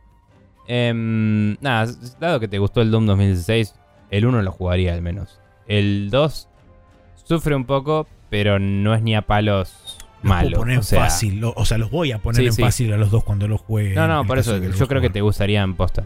Em, bueno, volviendo. eh, la que se cae de Maduro, que es la buena idea base para un juego de Indiana Jones, es hacer un, un Tomb Raider clone, digamos. Claro. Eh, y a la mierda. Hacer un juego que, que Con nazis. si querés puedes hacer. Si querés puedes hacer un eh, Indiana Jones and the eh, Emperor's Tomb clone. Pero ese tengo entendido que no envejeció bien. Así que mejor un Tomb Raider. Em, pero un juego de aventura, tercera persona. Sí. eh, y la pregunta es si over the shoulder. ¿Me entendés? Y que tenés momentos de tipo Last of Us de explorar y mirar cositas. de y caminar y ver yo. qué onda. O si va a ser más posta tipo Tomb Raider, que es... Aún los nuevos Tomb Raider es un poco más, ves, cuerpo completo y Sí. hay momentos de close-up o no, pero es más... eh, vamos a ir al ejemplo más moderno, Uncharted, ¿no? Claro. Em, Sí, pero es- bueno. esa era una de las grandes interrogantes que tenía mucha gente, porque dado que Machine Games, lo, digamos, lo, lo que más, lo que más recientemente se conoce de Machine Games son FPS, de gente decía, capaz que hacen un juego de Indiana Jones en primera persona. No se sabe todavía. sí, es, una, es un prejuicio medio pelotudo que todos teníamos. Por ¿no? supuesto. Eh, pero sí, tranquilamente puede ser un juego en tercera persona. Eh, lo que iba a mencionar, que ahora me olvidé. Ah, eso. Que digamos que cuentan, desde un punto de vista muy particular, cuentan con cierta ventaja por sobre muchos otros developers. Es que ya hicieron juegos con nazis. Entonces les resultaría más fácil hacer un juego de Indiana Jones porque tienen nazis listos para Claro. utilizar. Eh, particularmente caricaturescos y futuristas, pero sí. Em, ¿Se te ocurre alguno más así que venga a la cabeza que pueda llegar a ¿Sabes estar ahí? Hace un rato había pensado en uno y me lo olvidé como un pelotudo porque no lo anoté. Em, pero lo tenía muy claro en mi cabeza como, uh, esto re puede ser. ¿Algo más de Em, Japón? ¿Crees que puede llegar a venir? Yo creo que Geoff Keighley no tiene la atracción para con Japón en general, sí con los estudios grandes de Japón. Em, entonces, o sea, pero digamos, fuera de un trailer de Monster Hunter Rise para las consolas que ya se anunció, ¿me entendés? O sea, que iba a ser originalmente el anuncio. Aparentemente iba a ocurrir en los Game Awards ese anuncio, pero Claro. se mandó un moco eh, Xbox Holanda y fue como, bueno, hay que anunciarlo. Sí. Eh, bueno, acá sí. El que anotaste creo que era uno de los que había pensado, pero estaba pensando en otro. Perfecto. Em, sí, bien, a decirlo. Eh, bueno, eh, DLC del Elden Ring. Eh, el anuncio, Sí. por lo menos. Sí, esto está charlado hace mucho tiempo que si va a pasar este año, pasa ahí. Más allá de que se acaba el año, ¿no? Pero digo, Claro, sí. a- desde, desde que salió el Elden Ring, todo el mundo estaba asumiendo de y cerramos el año con un anuncio de esto. Em, no me sorprendería que inclusive esté en nuestras predicciones del año pasado, porque así de, de tanto lo tenía la gente en la cabeza. Puede ser. Em, sí, Elden Ring yo creo que es, estamos en momento de, que se anuncie eso. Em, sí, creo que esto era lo que había pensado porque hoy estaba escuchando el podcast de Grab y hablaban de, las declaraciones que hizo em, Miyazaki. Miyazaki que hablaba de que trataba de que la gente no le influencie y qué sé yo. Y dije, uh, cierto, Elden Ring, uh, cierto, Mr. Doritos, que Maxi quería hablar de esto. Y nada, puede ser que haya sido esto y estaba pensando. Bueno, perfecto. Pero no sé, no sé si se me ocurre otro más. Em, ¿Algo de Nintendo? ¿Algo otro trailer de Breath of the Wild de mm. tipo. No sé. O sea, eh, uno porque no quiere ver a Jeff Grab pelado dice, bueno, el Metroid Prime. Pero. Que es, ese Metroid Prime no tiene razón para no salir si existe como todos los rumores dicen. Sí. Eh, o sea, no lo vería mal y sería un re buen get para Kili. Y es un juego que se hace en Estados Unidos, no se hace en Japón. Entonces, más allá de que tiene que hablar con Nintendo, Kili ya tiene una relación con Nintendo. Y los developers de Texas podrían haber hecho el hook ahí, ¿no? Sí. De, de, Retro sí, es, una buena, es una buena predicción esa. Puede, puede ser, la mm. veo posible. Y más allá de eso, no sé si hay algo más que puedan llegar a mostrar que no exista previamente. O sea, que sea un, anuncio tipo World Premiere, porque es una de las, las, cosas que le gusta mostrar a Jeff Keighley. Eh, sí te puedo ver este, las típicas comerciales de Nintendo eh, eh, intercalados a lo largo de la transmisión y entonces ese, digamos, esa presencia de Nintendo va a estar seguro. El tema es un anuncio de algo que debute con un tráiler nuevo ahí. Eso es más difícil para mí. Sí, por eso digo. O sea, ponele que haces. Eh, porque Nintendo no hizo de ningún juego de ellos eh, en ningún juego de ellos puso un trailer en los Game Awards porque ellos los ponen en los directs.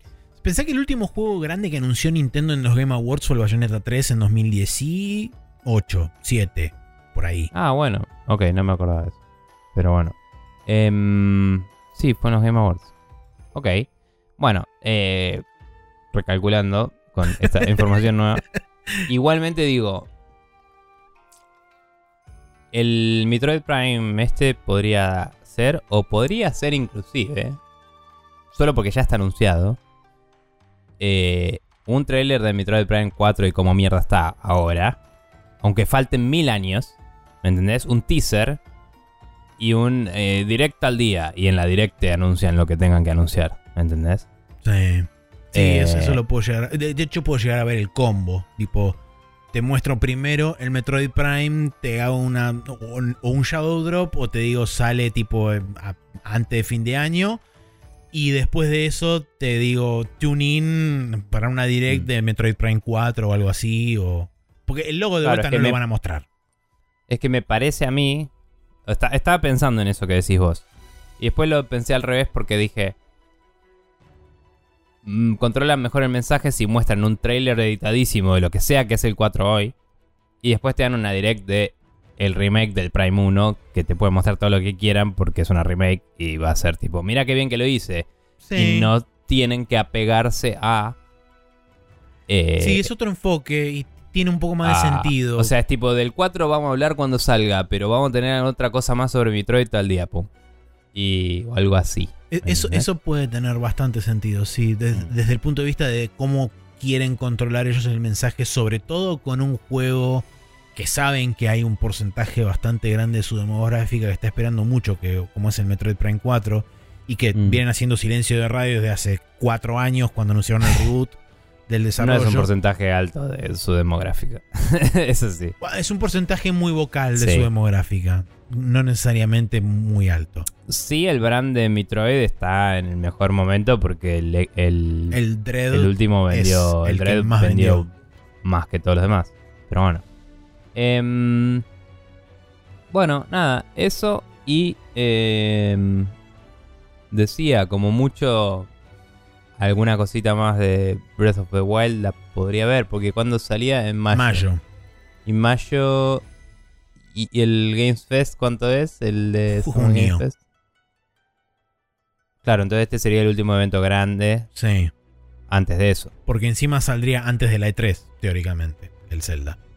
Claro, entonces, fuera de que Nintendo va a hacer su propia Direct cuando se le cante. Por supuesto. Si querés renovar el interés, eh, decir, che, comprate la Switch ahora en Navidad para estar listo para comprarte el juego del año que viene. Yo creo que si muestran un tráiler, muestran un tráiler eh, del Zelda, muestran un tráiler de algún feature nuevo, único, eh, cosa de destacarlo, no sé, por decirte algo, tipo, no sé, podés jugar con Zelda un rato. Eh, no, para mí sería otro trailer altamente editado porque ese tipo de cosas las guardan para las directs que te lo pueden controlar el mensaje totalmente y te lo dice un chabón hablándote directamente.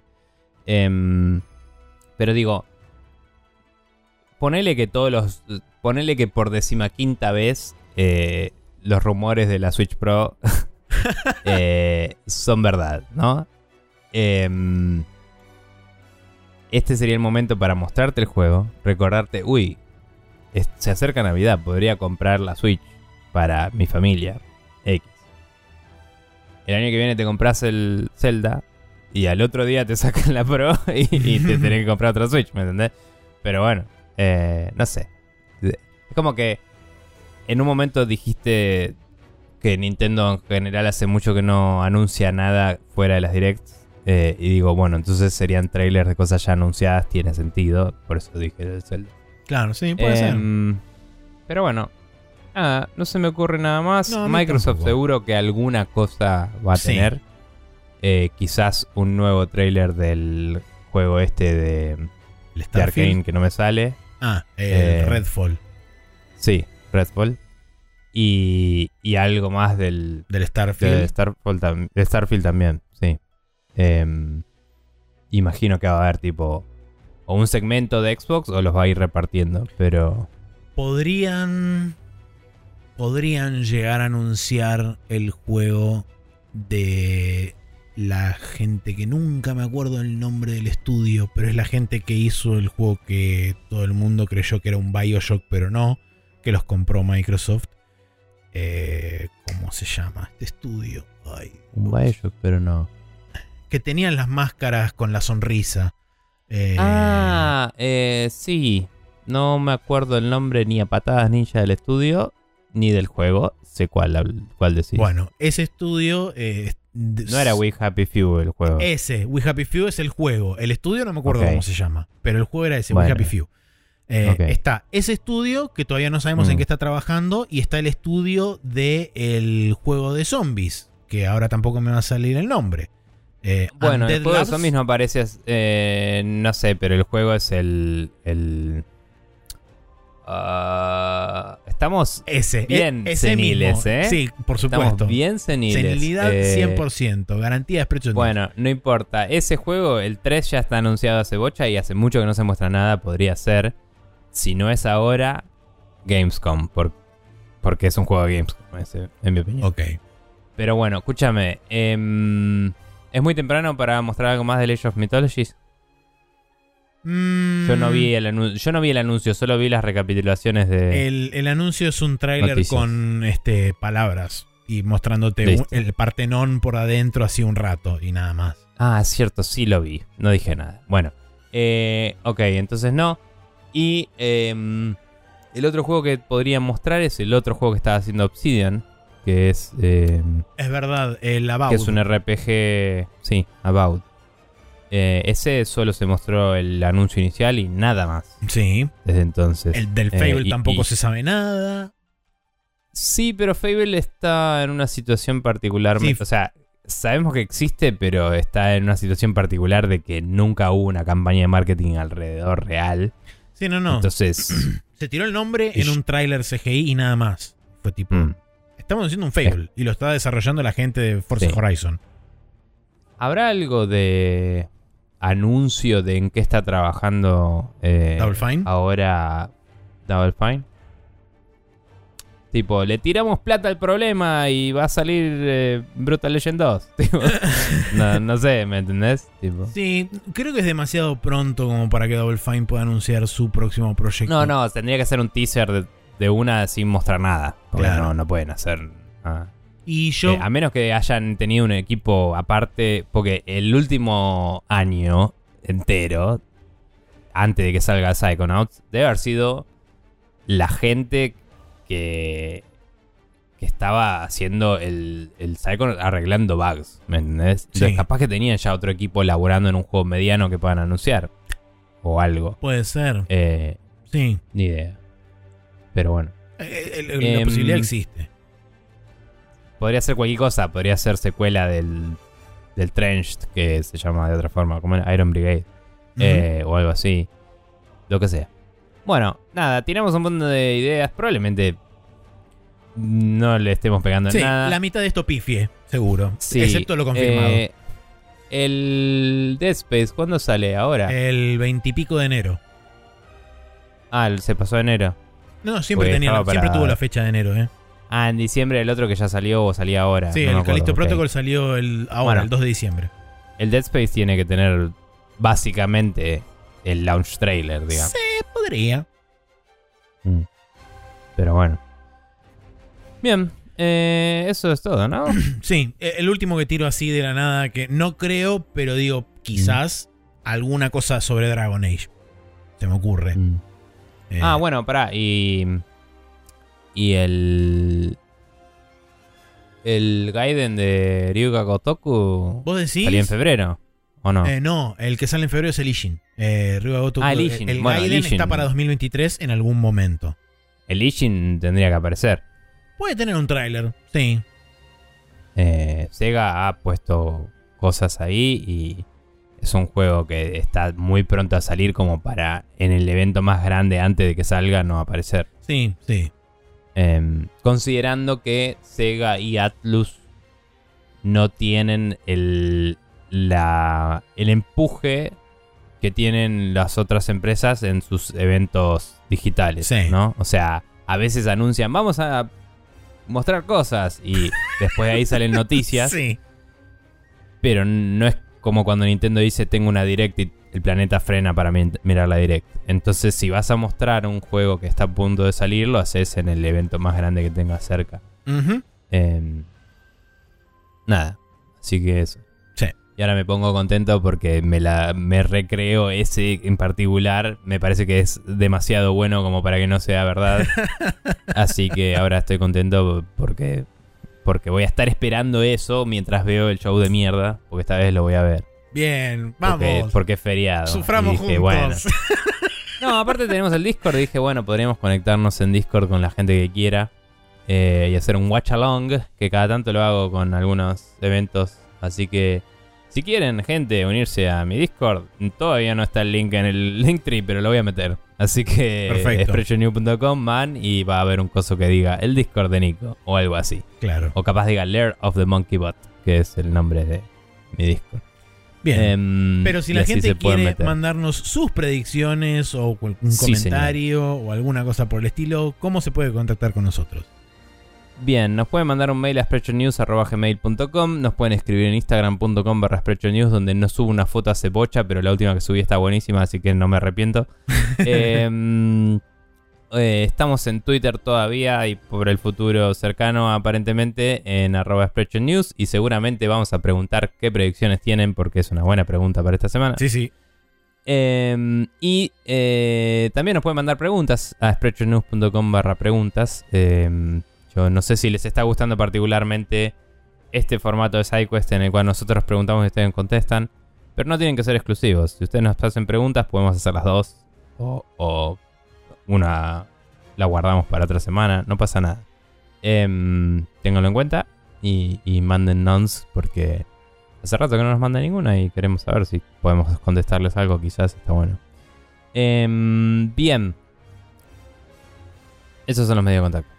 Muy bien, perfecto. Eh, agradezco también, recién acabo de verlo cuando vos mencionaste Instagram, eh, a Nicolás Campaña, que nos mandó un mensaje de su resumen del año de Spotify, eh, donde estamos terceros ah, varias personas nos mandaron y me olvidé de mencionarlo porque se boludo.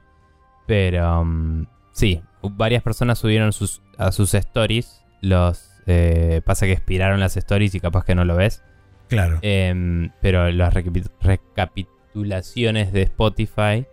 Por ejemplo, Mati Falseta nos había escuchado por una pelotuda cantidad de horas este año, este año eh, y era su podcast número uno.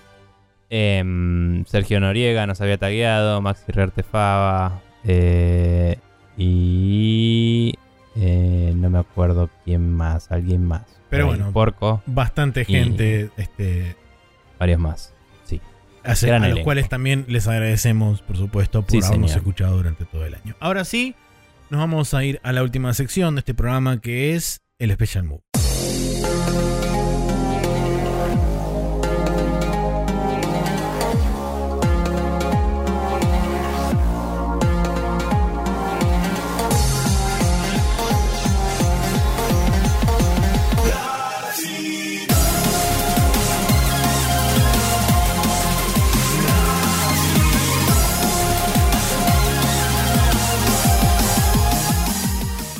Aquí estamos en el Special Mood donde tenemos una recomendación por lado y una recomendación extra que viene del Discord de Nico.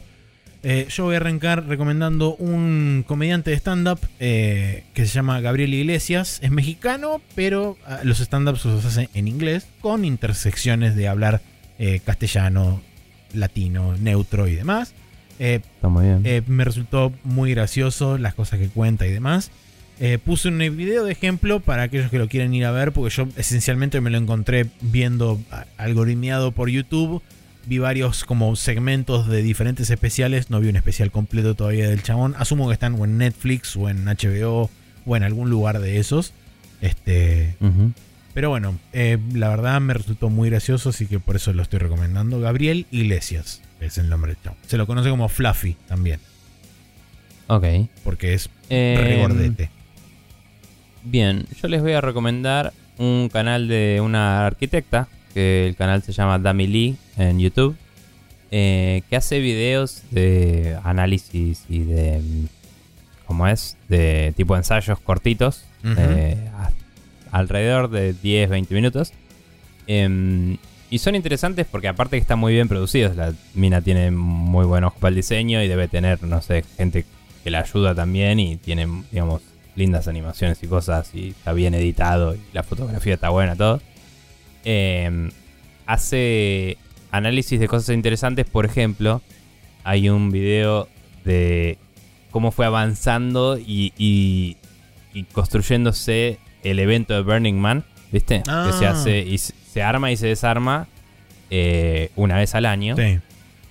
Y el, la idea de Burning Man es no dejar huella de que vos estuviste ahí. Es como que la idea es que queda medio fantasma todo cuando te vas. Em, entonces es como algo efímero por diseño propio. Entonces te va contando y te va mostrando planos de cómo fue Burning Man al principio, que eran creo que 200 personas y ahora fueron 80.000 en la última. Y cómo tuvieron que empezar a hacer canales de emergencia para cualquier cosa y, y básicamente empezar a ser efectivamente una ciudad que se arma y se desarma. Eh, y, cómo hacen todos los, corredores para poder pasar de un lugar al otro y, habilitan zonas más residenciales y zonas más de servicios, ¿viste? Es muy interesante todo ese análisis. También tiene un par sobre, sobre la arquitectura en distintas obras de ciencia ficción.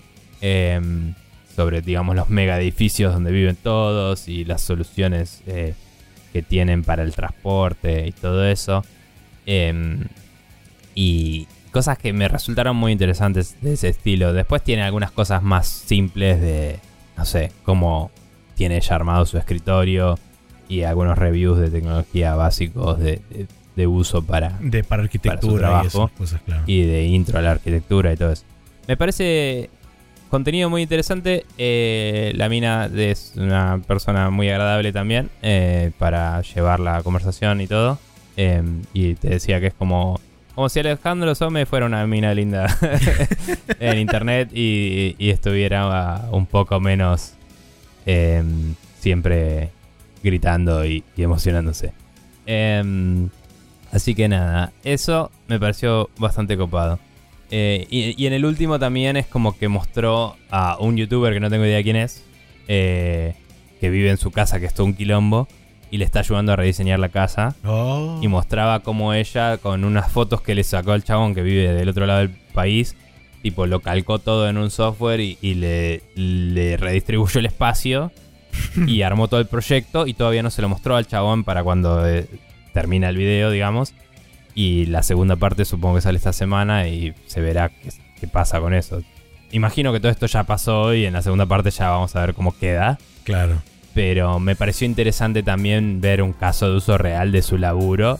Que como es para con un youtuber lo puede mostrar todo en su video. Porque es parte del pacto, ¿no? Sí, obvio. Em, así que nada, eh, interesante.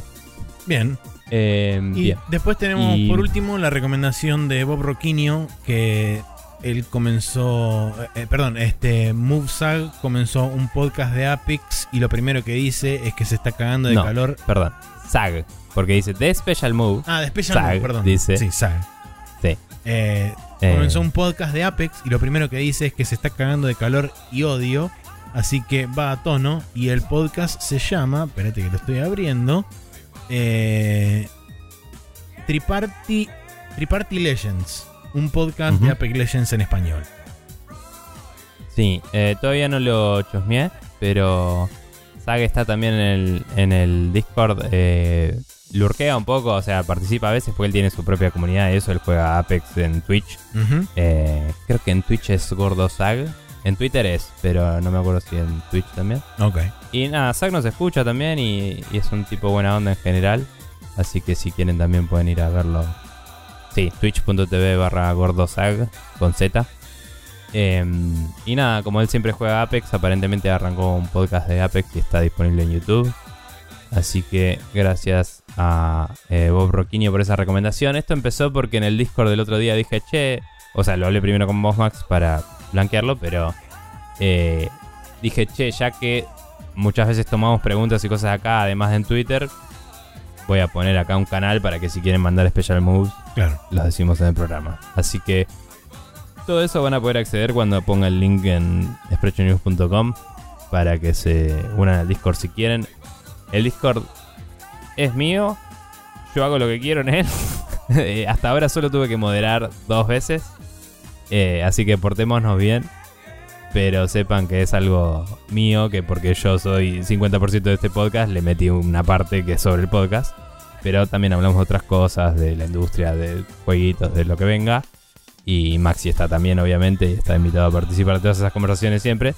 Em, pero, pero bueno, no es un Discord de Sprecho News, es un Discord del 50% de Sprecho News. Claro.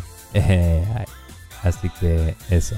Eh, Bien, sprechonews.com es donde está, eh, va a estar ese link y están todos los links a todas las formas de seguirnos y de escucharnos y de eh, escribirnos que tenemos.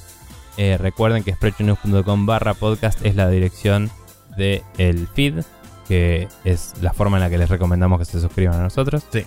Y mm, esta semana pasada, al final, todavía usamos la vieja solución de, de General Feed, pero ya probamos exitosamente la nueva solución y debería salir todo bien. Así que vamos a ver cómo nos va. Eh, Maxi va a tener al tanto de eso. Así si todo explota salgo a arreglarlo al último momento. Sí. Y em, eso es todo por mí en el día de la fecha. Y tengo que ver qué carajo voy a cenar. Así que voy a ir quedándome calladito así cerras el capítulo. Perfecto, así como Nico también tiene que definir qué cenar, yo también. Por ende, vamos a hacer esta despedida corta. Yo me voy a despedir, nos vemos la semana que viene, donde seguramente tendremos eh, el, aftermath de lo que nos dejó el Dorito Show y, este, y otras cosas más que sucedan durante la semana. Eh, y después de eso sí proseguiremos con los capítulos del cierre del año correspondientes a medida que se vayan sucediendo y después daremos paso a un 2023 que vaya a saber uno dónde carajo nos va a dejar. Pero por el momento eh, nos vemos la semana que viene y esperemos que no pasemos demasiado calor.